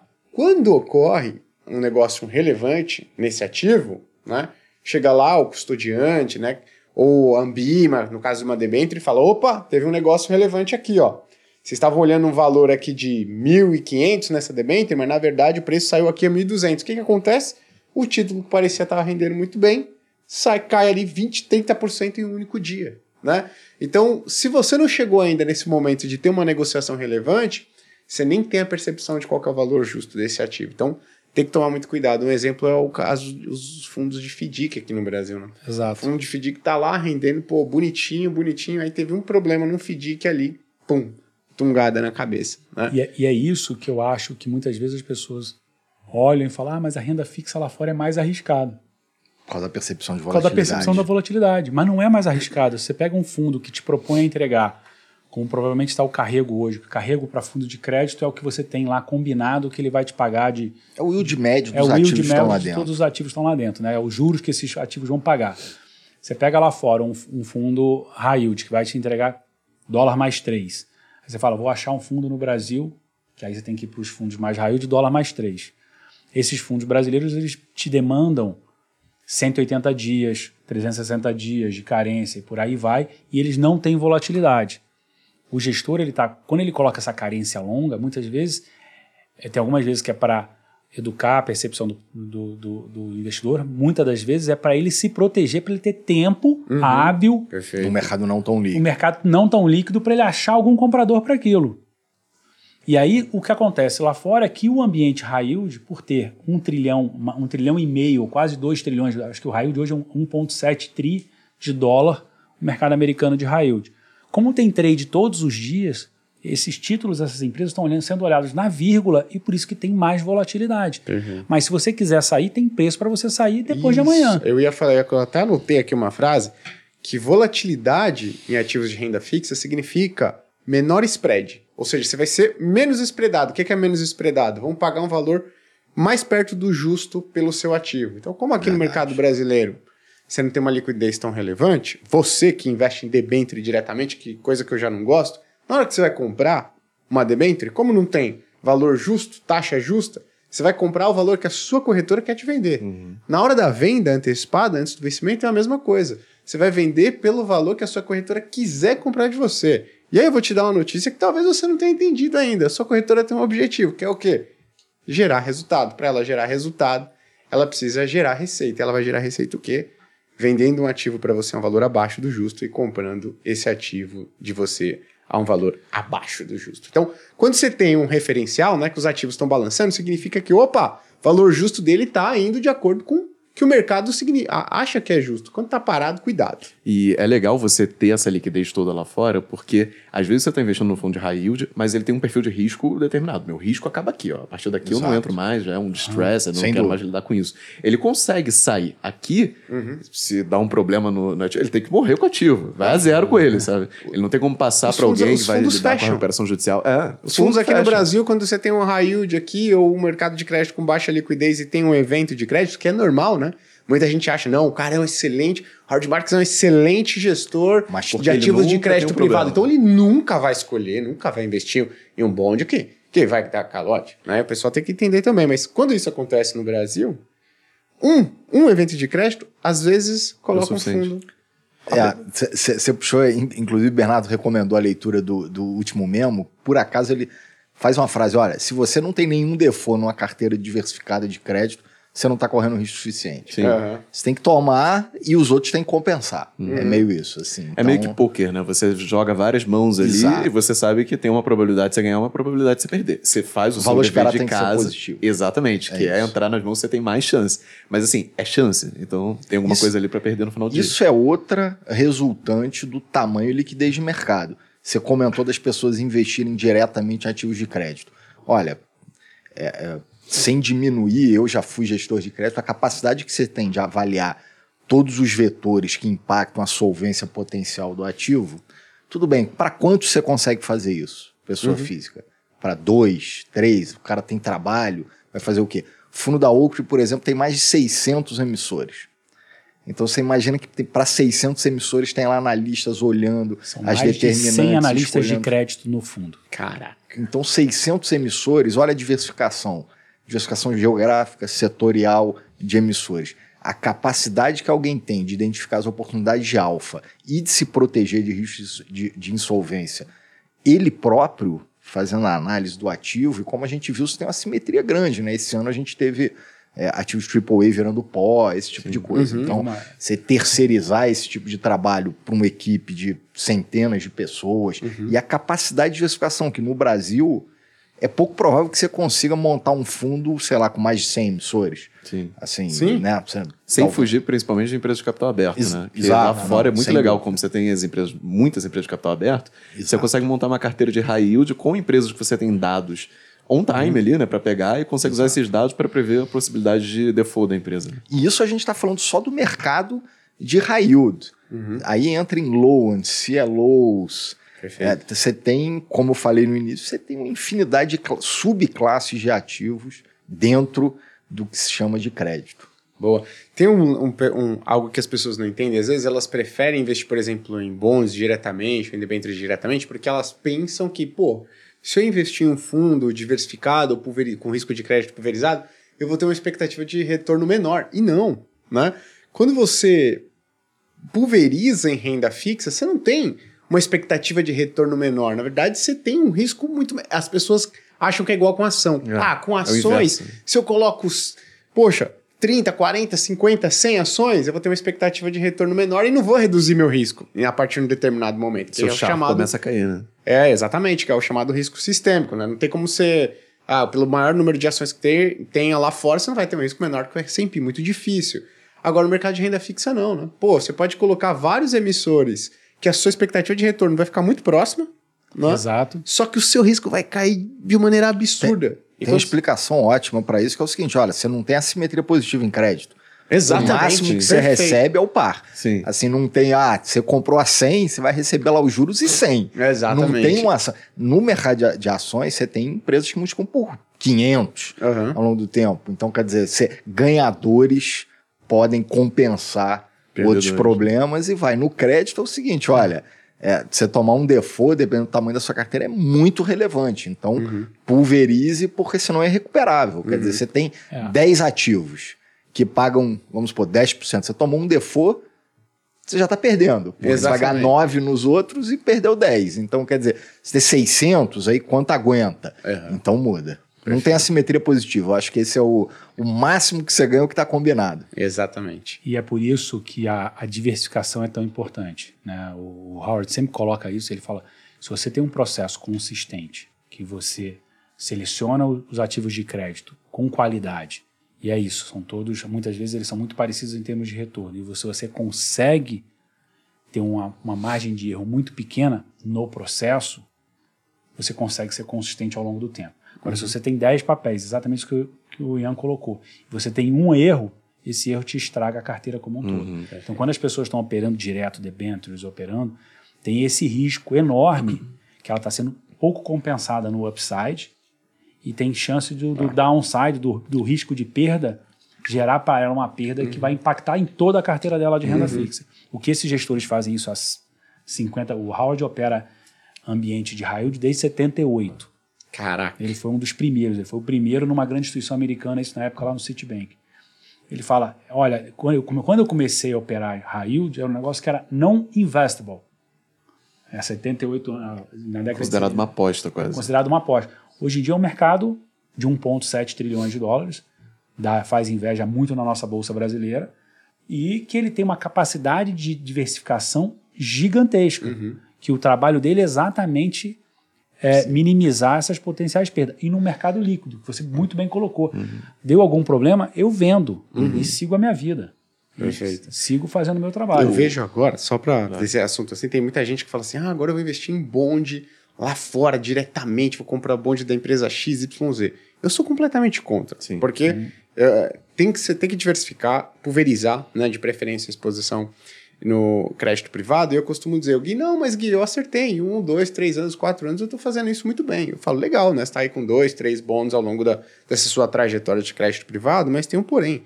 Um erro em crédito privado, você investindo diretamente, vai estragar, às vezes, décadas de bons investimentos que você fez em renda fixa. Enquanto em ações, um, grande acerto em ação Paga toda a conta. pode, pode compensar anos de resultados ruins. Por isso que renda fixa, só para finalizar, É. tu tem que pulverizar. Como é que você faz isso? É fundo de investimento com quem sabe fazer. Não vai você querer ficar investindo diretamente em debênture, em bonde lá fora, que pode não dar errado agora, em um, dois, três, quatro, cinco, seis anos. Se der no sétimo, oitavo, no nono, no décimo, vai estragar todo esse histórico lindo que você acha que você tá vendo aí. E até para validar só para um ponto final, é, quando ele fala você, não é desmerecendo, falando que você É, sabe. muito bem. Eu, por exemplo, eu jamais investiria em bonde sozinho, porque foge completamente da minha capacidade. Não tenho nada de conhecimento de renda fixa o suficiente pra conseguir fazer isso. Então é meio que geral, assim. Você Ah, tem é. que deixar com alguém que é muito É, focado eu não nisso. vou olhar pra câmera, eu vou falar pra você agora, o pessoal entender. Não, e a chance da cadeia de custo envolvida numa transação Perfeito. dessa ser muito, Muito maior do que a Oaktree operando é, É. 100%. Sim. E um ponto importante que muitas vezes o que a gente vê também, que é um, é um, é um alerta, é que é, as pessoas vão lá para fora comprar o, comprar o bonde da empresa brasileira. é. Que aí a sua diversificação vai toda para o vinagre. Você gastou dinheiro com câmbio, mandou o dinheiro lá para fora, foi espredado no câmbio, fez um bando de coisa e comprou um bonde de uma empresa brasileira. Quer dizer, o risco central, que é o risco das regras no, no Brasil ficarem ruins, ficarem boas, a economia não ir bem e tal, você não tirou da mesa. Ele continua na mesa. Porque se, de- se deteriorar, o seu bond lá fora vai valer menos se a economia brasileira ir, ir para um caminho ruim. Então, acho que esse é um negócio que é. Pense na diversificação, porque só trocar o dinheiro de fronteira, você não está diversificando. Você pode diversificar dentro do Brasil. E você pode ir para fora e não diversificar e voltar para o Brasil. Só que eu acho esse negócio bem. É um negócio bem inglório, entendeu? Legal. Um, um dos principais motivos que eu vejo o pessoal não querendo investir em fundo normalmente é que ele tem aquela, aquele viés cognitivo que é, ah, eu não quero pagar alguém. Sabe, aqui no Brasil a gente tem muito essa mania de, ah, eu não quero pagar alguma coisa. Então eu mesmo vou fazer, ah, dane-se meu custo de tempo, dane-se tudo, eu, eu não quero pagar alguém. E o pessoal esquece que se você tem um fundo que está há 40 anos no mercado, por exemplo, ele, e ele está cobrando alguma coisa para fazer o trabalho dele, ele só continua existindo porque ele está conseguindo gerar mais retorno do que ele está cobrando. Porque senão a eficiência de mercado é tirar ele, varrer ele Matar do ele. universo. Pode existir um por 5 anos, por 7 anos, por 40 anos é muito difícil. Então, necessariamente, o cara tá te dando alguma vantagem que ele consegue capturar ali, seja estrutura de custo, seja a capacidade dele de realmente trazer um retorno maior do que os outros investidores conseguiriam, e tá compartilhando parte com você. Boa. Tem uma, pergu- uma pergunta interessante aqui do Yuri. Ele falou: Howard Marks ainda investe em títulos podres? O Howard Marks, o, fundo de renda fixa do, do Howard Marks é, é título podre? Dá pra gente dar esse nome aqui? Como É que porque esse, esse foi o nome, quando esse ambiente surgiu lá atrás, era isso mesmo, o Howard conta Isso em isso. 78. Era É. junk bonds, assim, era, era chamado, depois foi mudando a terminologia, mas assim, é isso mesmo, quer dizer, não é só isso, quer dizer, a, a Oaktree é- tem outras estratégias, o, o core é crédito, tem é, é, normalmente avaliar as empresas do ponto de vista de solvência, mas tem operações estruturadas, tem um fundo que, que a HMC está trazendo agora de, de chama de opportunities, né, special opportunities. Então, quer dizer, tem uma série de coisas, mas eu acho que o core, né, a principal identificação com ele é nesse mais ambiente um, mais de, um de ponto, mais um ponto que o, que o Howard fala, né? Porque que ele falou que é, ele tem um ponto muito, muito legal na passagem, acho que foi no livro dele que ele conta, que ele fala porque que ele deixou de operar bolsa e foi operar é, na época chamados junk bonds e tal. Ele falava, olha, em bolsa tinha mais, sei lá, trocentas mil pessoas fazendo o mesmo trabalho que eu, que eu estava. Quando eu fui para Junk Bonds em 78, que virou o universo de raio de hoje, eu tinha uma capacidade de gerar o meu diferencial. Aí quando você pergunta hoje para o Howard por que, que ele investe em high yield, por exemplo, a Oaktree não investe em investment grade. São os títulos de maior qualidade de crédito. E por que, que ele não faz isso? A explicação do Howard para isso é o seguinte: para investment grade, você não precisa ser um cara brilhante de análise de crédito. Porque raramente esse- esses ativos vão te trazer algum problema. Estou falando nos países desenvolvidos, o investment grade vai te trazer um... O seu maior risco é o risco da curva de juros. É um risco de mercado, porque esses Perfeito. ativos são muito longos. Quando eu estou investindo em investment em, em- em- em- high yield, o maior diferencial é a sua capacidade de achar boas empresas. Empresas que vão honrar com seus compromissos de crédito. Esse vai ser o maior diferencial de retorno do meu fundo, não vai ser a curva de juros de longo prazo. Então, esses fundos são muito mais sensíveis, e aí para o brasileiro é difícil muitas vezes entender, ao ciclo econômico, ao ciclo da empresa, do que ao ciclo macro. Uhum. Necessariamente com a taxa de juros subindo E ao caminho. preço de entrada, E né? é o que preço de que ele entrada, Fala, enquanto que, ele olha, comprou uma barganha. Então, você achar uma empresa que, teoricamente, o mercado está enxergando que ela não está indo tão bem e que você vê que ela tem uma capacidade de melhora, que ela fez investimentos corretos e etc., te gera um ganho muito maior. É a história do que está precificado. É. E é, eu acho o Howard muito legal aqui no Brasil, principalmente, porque ele é notoriamente um bom investidor, um investidor bem sucedido, e ele quebra muito o mito que se criou aqui de que investimento é só aquilo que você faz com empresas maravilhosas ou que não tem chance nenhuma de dar errado e que o resto é especulação, o resto é aposta. Porque tem conta envolvida nisso, né? Tem um exemplo que ele cita até no livro que ilustrando para o caso brasileiro, é como se você emprestasse dinheiro para lojas americanas, sei lá, 100 milhões de reais, e você sabe que ela tem 200 milhões de reais em lojas que ela pode vender para te pagar se alguma coisa der errado. Se você tiver a garantia de que se ela não te pagar, ela vai te vender essas lojas e, devolver o dinheiro para você, você está ganhando dinheiro. Se você uhum. conseguir um, desconto alto pelo que você está fazendo ali, você vai ganhar dinheiro mesmo em sendo ruim, sabe? É, e uma coisa que a Auto sempre fala, eles estão sempre a, atrás de boas empresas com balanços mais ou menos. Sim. Uhum.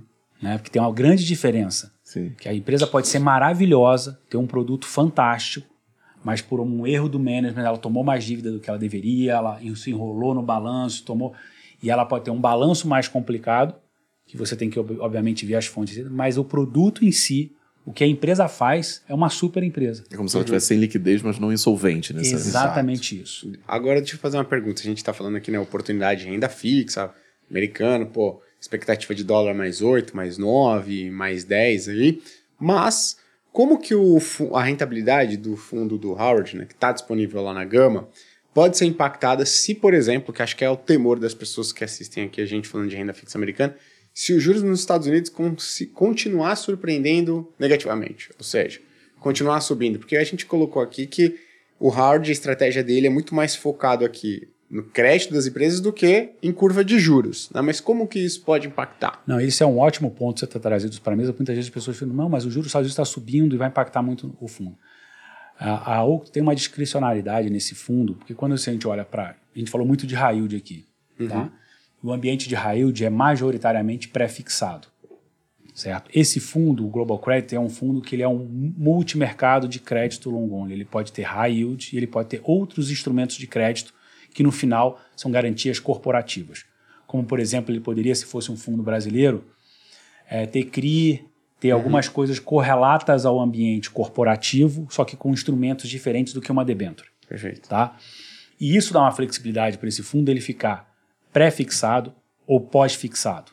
Hoje, por exemplo, esse fundo está quase 60% pós-fixado. Hum. Isso traz a duration do fundo hoje para uma duration que está na média de 1.2 a 1.4. Muito baixa. Muito baixa essa duration. Como, como essa duration é muito baixa, o impacto da curva de juros é, é. muito menor. Uhum. É como se você tivesse que descontar, sua, o juro subiu 1%. E aumenta o carrego. Uhum, né? Porque sim. esses loans pós-fixados você acaba. Aumentando o carrego. Então sim. você tem um, um, um, um portfólio hoje que está com carrego em dólar, eu falei 8,9, eu estava falando do ambiente de high yield, mas, tá. por exemplo, esse fundo está com carrego de 10,5 em dólar. Caraca. Tá? Com 1,2 de duration. Você fazendo a conta para CDI, dá um CDI mais 3, CDI mais 4 uhum. de carrego. Uhum. É, com um risco de crédito é, duplo B, na média. Duplo B. Duplo B é americano, hein? É americano, internacional. Não vai pegar o duplo B no Brasil aqui e falar, pô, é a mesma é, coisa não, que. É, é, exato. Muitas dessas empresas que vocês acham que são AAA aqui no Brasil ou investment grade no Brasil são menos que duplo B lá fora. Perfeito. É, e você tem um gestor com 600 papéis, mais de cento e poucas pessoas trabalhando para você para. É, assim, na política da UCP, nosso principal ponto, bom controle de risco. É, nosso trabalho significa evitar os mal pagadores. Então, isso é que eles estão fazendo o dia inteiro. Uhum. Obviamente, tomando um certo nível de risco para trazer esse retorno para a mesa. Legal. Tá? É só para falar, pessoal, duration. Pô, o que, que é essa duration? Ah, vai, ela vai se refletir em volatilidade. Mas pô, vamos fazer um paralelo aqui para vocês terem uma ideia. O, a, o índice com menor risco de mercado no Brasil é o CDI. E aí o segundo menor é o IMAB5, né, que é o dos indexados à inflação de curto prazo, que ele tem uma duration hoje de mais ou menos dois anos, dois anos e meio. E ele é o segundo índice com menor risco de mercado aqui do Brasil. Que a gente está falando de uma duration de um ano e meio, é uma duration extremamente baixa, né?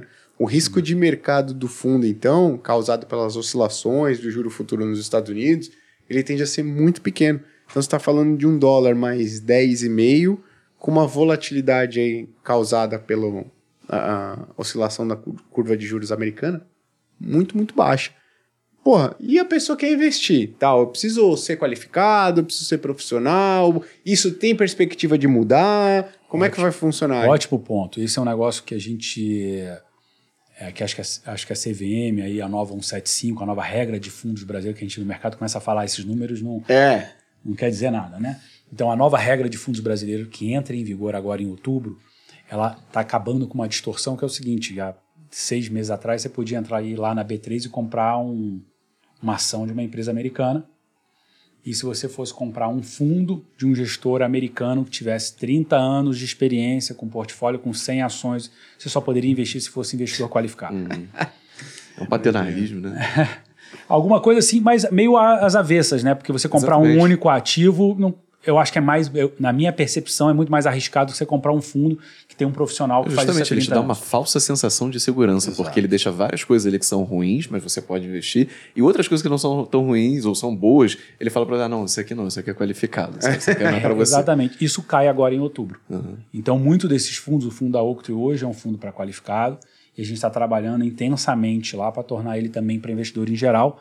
Tem chance de não ser exatamente na mudança da legislação, por conta de questões operacionais, mas eu acho que no início do ano que vem você vai, vai começar a ver um- uma, não somente o fundo da Octree, mas diversas outras boas instituições internacionais oferecendo fundos para os investidores em geral que eu acho que abre uma perspectiva muito boa para esse poupador ou para esse investidor que mais precisa de diversificação, Perfeito. porque obviamente ele teve aquele, aquela poupança suada ali com bastante esforço, podendo ter ela de uma forma muito mais robusta do que o cara que tem bilhões e bilhões e milhões e milhões que ele pode ali se dar o luxo de fazer grandes apostas, grandes coisas que não vão impactar tanto o patrimônio dele ou a perspectiva dele de, eh, de retorno. Então a gente acha que isso é uma distorção que vai acabar agora e que acho que vai ser excelente para todos os investidores de- brasileiros de uma forma geral. Mas Legal. do plano de vocês aí, quando que abre para investidor geral? A nossa perspectiva, nesse caso do fundo da Octree, é na virada do ano. Tá. É, e a gente tem outros fundos que devem, que devem virar logo agora, assim que virar essa legislação. Não é, provavelmente não vai ser outubro, mas novembro, dezembro, Uhum. janeiro. Estamos falando dos próximos três a quatro meses, a gente vai ter vários fundos caindo dessa, dessa questão de investidor qualificado, que é uma trava hoje regulamentar, não tem nada Sim. que a gente possa fazer diferente. Eles vão cair para investidor em geral agora. Boa. Mas aí vai vir a próxima pergunta. Pô, eu tava tão animado, tô animado e tal. Agora, cara, sei lá, em novembro, dezembro, será que vai estar bom ainda investir em- nesses, nesses fundos aqui de renda fixa americana? Ou esse spread, essa oportunidade, ela pode ter caído por terra? Pa- Parece pouco provável que você tenha, dadas as condições econômicas, é, é, acho que o conceito que está dominante agora, e da grande maioria dos analistas, que a gente de certa forma concorda, é a história do higher for longer, né? Mais alto por mais tempo, que a taxa de juros dos Estados Unidos tendo que ficar nesse patamar por mais tempo. Então é muito pouco provável que se a gente está vendo aí, passado recente, essa última semana, você teve um deslocamento relevante né, das curvas mais longas.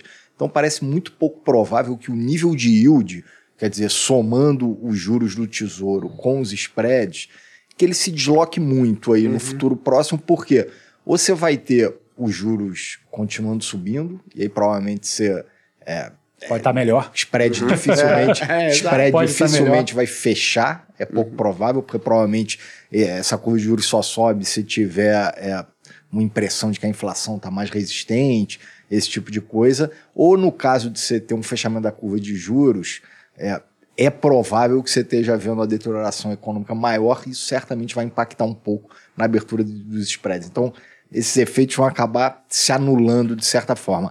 Agora, uma coisa importante é que a gente falou muito do crédito privado, porque foi um push, foi uma coisa que a gente realmente esse ano é, é, percebeu como, como uma oportunidade muito grande. Mas lá na gama, e, e principalmente para o crescimento que a gente se pretende a fazer, é ser quase que agnóstico em relação a condições presentes de classes de ativos e trazer todas as opções po- potencialmente positivas para os portfólios locais com os maiores gestores do mundo. Então vai ter um cara que é bom de ações na Índia.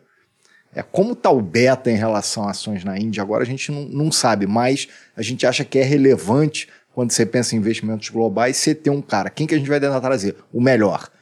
Bridgewater. Tem lá o modelo de risk parity, tem um fundo de total return que é meio equivalente aos nossos, aos nossos hedge funds, aqui, aos nossos fundos macro. Man, tem lá um produto de risk parity, tem produto de bolsa, tem, então a nossa ideia é trazer sempre esses grandes gestores para o Brasil. E aí os investidores com educação financeira, com entendimento, com fluxo de informação, eles vão montando o portfólio de acordo com, com Como se fosse a praça de alimentação de luxo, né? Vai É ter o melhor isso. restaurante japonês, o melhor restaurante Isso italiano. A que eu- ideia é essa. Isso que eu ia falar. É, é, Então a ideia da Gama não é ser uma plataforma, eu sou a maior plataforma de investimentos do Brasil. Você tem 500, 600 fundos. Não, é ser um negócio bem selecionado ali. É, a gente acha que pode chegar até a, a bastante, porque quando você pensa, Sim. o número de classes de ativos e gestores que você tem no mundo são enormes, é enorme. Mas é isso, a gente vai tra tentar trazer sempre esses caras. E normalmente Olha, os bons são especializados, né? Então Exato. você não tem um cara que é bom em tudo Exatamente só isso. ele. É difícil você ter um. É muito difícil um cara ser bom em tudo. É muito difícil. Porque o foco, né, foco faz muita diferença no nosso mercado. Você tem um entendimento diferente sobre algo que você está fazendo. E um mercado ultra competitivo que é o mercado financeiro. Então, é muito difícil você ter um cara bom em diversas coisas. O cara pode ser bom em uma, duas, três, mas não é bom em dez. Então, a gente tem chance de ter várias, várias gestoras olhando para frente. E um ponto que já a sua questão de, ah, será que janeiro vai estar muito diferente? A gente não concordo 100% com o que Ian falou. E um ponto adicional, que eu acho que essa, essa crise é um pouco diferente das demais. É uma recessão que vem sendo anunciada, é a mais anunciada, se não for da história, é uma das, provavelmente uma das maiores da história. E não é só muito anunciada para a gente que está no mercado financeiro. Para o CFO que lê os jornais todos os dias, para os caras que estão tomando as decisões nas empresas, para os caras que estão cuidando dessas empresas, eles estão tão preocupados quanto a gente sobre o desaquecimento econômico, sobre o que eles precisam fazer para apertar os cintos, para cortar os custos, para não entrar num problema, num problema de crédito. Então, tem muita coisa que as pessoas falam, ah, mas vai ter uma recessão, vai piorar muito. Quando essa recessão é muito anunciada, é uma profecia autorrealizável, né? as pessoas vão se preparando para ela. Uhum. Sim. Que vai alinhando as expectativas. É tipo inflação, né? Exatamente. tipo inflação. Exatamente isso. Agora eu queria perguntar, né, que a gente a gente falou muito de renda fixa, a gente falou muito de crédito privado, talvez porque hoje dentre as classes de ativos lá fora, é, lembrando que tem subclasses, ah, parece ser a que está em termos históricos mais atrativo. Mas vocês acham que também vale a pena a pessoa hoje montar uma posição em ações internacional? E outra coisa que a gente fala pouco, mas é em, no setor imobiliário, no real estate, lá fora, né? Porque pouco se sabe que lá nos Estados Unidos a gente tem um mercado de fundos imobiliários, os famosos REITs, muito mais desenvolvido, muito mais maduro do que o mercado de fundos imobiliários aqui no Brasil. Né? Então, vocês enxergam também como oportunidade? Tem veículos para acessar esses respectivos mercados lá dentro da gama? Bom ponto. a- Sob- Além de ter, desculpa interromper, mas dentro do Global Credit tem esse tipo de, de, de ativo. Mas aí eu acho que o Bernardo deve falar um pouco mais do acesso direto. O acesso direto a gente está trabalhando muito para ter para trazer esses fundos que são os famosos fundos de REITs lá fora, etc. Que o mercado não é centenas de vezes mais desenvolvidos e mais profundos do que o mercado brasileiro de fundo imobiliário, centenas de vezes. É um negócio que não dá para comparar porque o mercado americano ele é muito é o famoso deep finance que a gente fala tanto aqui no Brasil que parecia que ia acontecer muito rapidamente, que os juros acabou atrasando. Nos Estados Unidos já aconteceu algumas décadas atrás, então esse mercado imobiliário de fundos imobiliários é muito grande. Só que a legislação né, é, de fundos no Brasil tornava ela ainda mais difícil para trazer esses mandatos para cá. Agora, com a nova regulamentação de fundos, abre essa, essa possibilidade. Então, a gente está trabalhando muito internamente na Gama para trazer isso. Então, a resposta curta é: hoje não temos, amanhã teremos, porque eu acho que é uma asset class super importante. Eu acho que as pessoas adoram investir em renda fixa, e não é somente no Brasil, lá fora também adoram investir em renda fixa. E, tem, e o mercado no atual ambiente lá fora tem grandes distorções. Mercado de Comércio. comercial, de, tô falando de eh, Imobiliário escritórios, comercial. offices, está sendo muito, está sob muita pressão. Já o mercado de indústrias e hospitality, que eles falam que são as coisas ligadas a turismo, viagem, hotel, está bombando. As pessoas estão é, viajando, estão retomando a vida com muita intensidade depois do Covid, então esses mercados estão muito demandados. Então tem mercado bom, tem mercado ruim no imobiliário, tem muita coisa acontecendo no mercado americano, que são muito profundos todas essas, Subclasses essas dentro subclasses do mercado dentro do mercado imobiliário. Se eu quero um fundo só de, de, de commercial, de offices, tem. Eu quero um fundo generalista aí que vai ficar ali fazendo apostas fundamentalistas sobre todos os setores. Então você tem de tudo. A gente acha que tem boas oportunidades, principalmente na parte de indústrias e tal. E aí quando você vai para as outras classes, ações, a gente tem uma convicção que é o seguinte, é a famosa frase do Buffett, né? Nunca aposte contra a América. Né? Então, aquele negócio, você falar hoje em dia, Bernardo, você tem zero em Bolsa Americana? Nunca vou ter zero em Bolsa Americana no meu portfólio. Porque Bolsa Americana é uma parte importante da economia mundial, eu sempre vou ter. Isso é porque a gente, a gente decide muitas vezes, você pergunta, como é que você está hoje? Hoje eu estou under Uhum. o meu ponto neutro que normalmente eu teria de Bolsa Americana. Mas eu estou over alocado em outras, em outras economias. Por exemplo, Índia é um lugar que a gente gosta muito. A gente está trabalhando, devemos ter uma novidade muito em breve para um fundo de Índia, Isso é legal. que essa é a nova economia, a economia que vem puxando muita coisa, que acho que vale a pena você ter exposto. A gente tem um fundo de China, que eu acho que China está no Tá muito. Low do low, muito né? low do low do Não low. só de preço, mas de desconto. É, voltando lá naquela nossa Constituição para renda fixa, por acaso a Bridgewater até soltou um documento ontem, justamente fazendo essas contas todas e mostrando o quão descontado Tá a China. tá a China, China em China relação tá à muito descontada. A gente tem um fundo de China lá que a gente adora. Esse fundo de China hoje eu acho que é uma das melhores coisas para você colocar, porque assim, estamos no pessimismo máximo, todo mundo achando que a China Acabou. desaprendeu a fazer a economia funcionar. Então o pessimismo sobre China está muito grande. Então China a gente gosta bastante. Outro mercado que a gente deve ter novidade em breve é Japão. Japão, nos últimos dois anos, foi um dos melhores, se não o melhor mercado de bolsa. Uhum. Né? Depois de.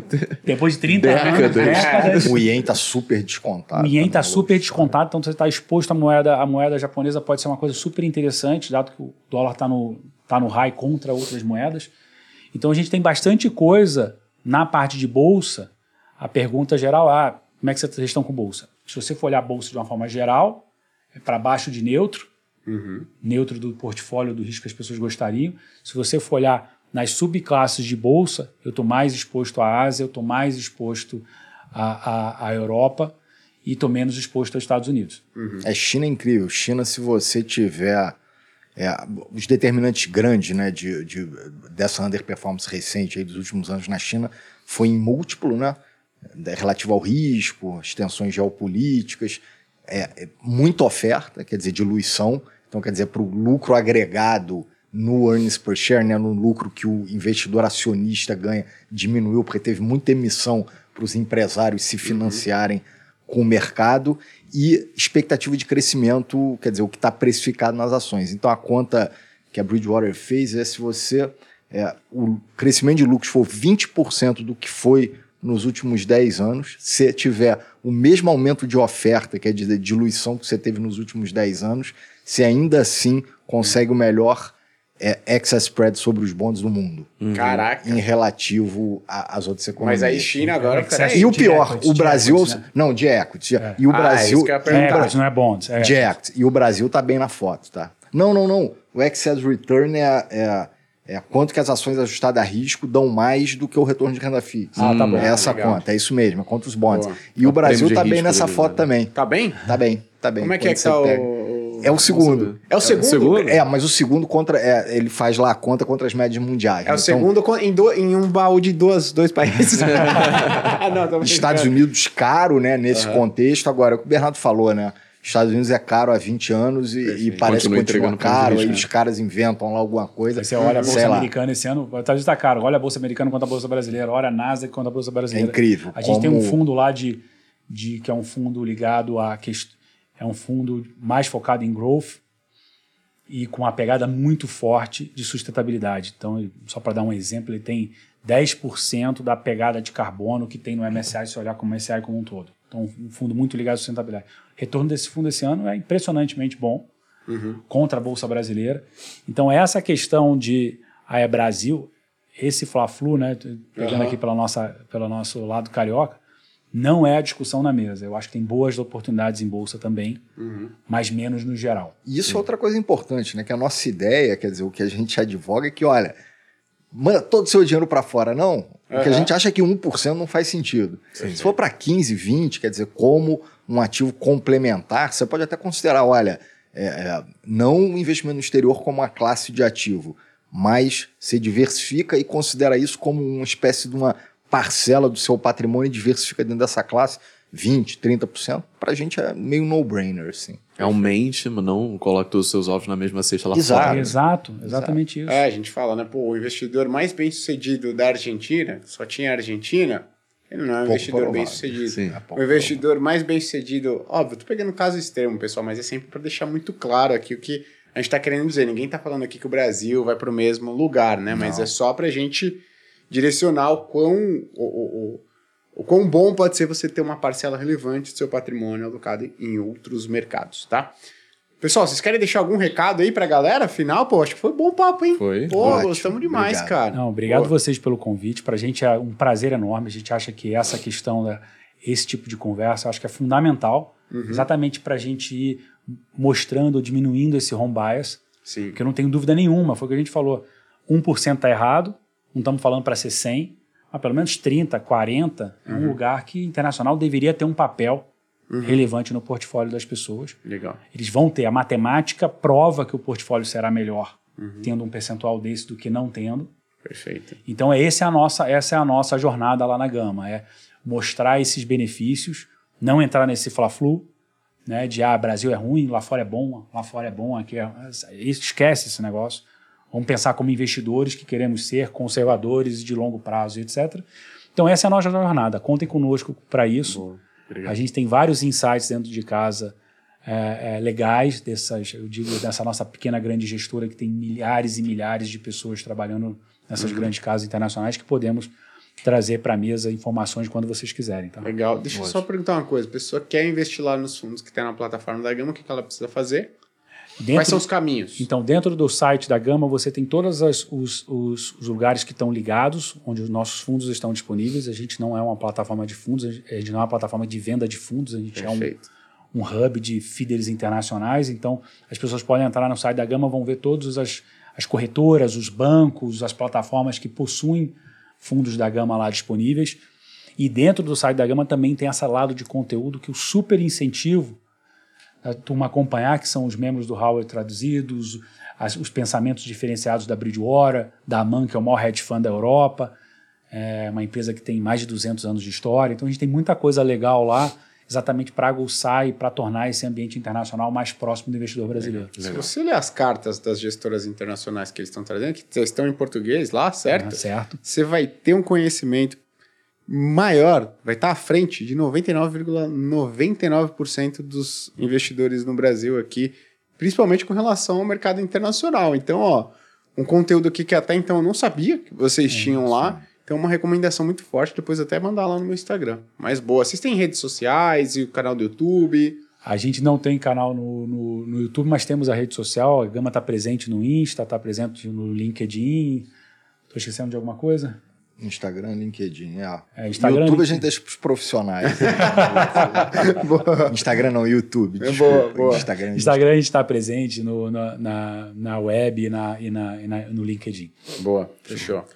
Pessoal, quem quiser acompanhar é leandro.varos no Instagram e arroba volts no Twitter. E o seu? Gui.cadonhoto no Instagram, no YouTube da Speech, da Finclass, conteúdo lá todas as semanas. Pessoal, de novo, muito obrigado pela Obrigado mesmo. participação. Obrigado. estamos à disposição. Muito bacana Gostamos aí. muito papo. Show de bola, que bom. E aqui eu achei cinco fundos que tem correlação menor que 0,80, então o almoço tá garantido, Bernardo. Ih, vamos, vamos agora. Vamos. Ó, mas não vale fundo long, long bias, tem que ser só long only, tá?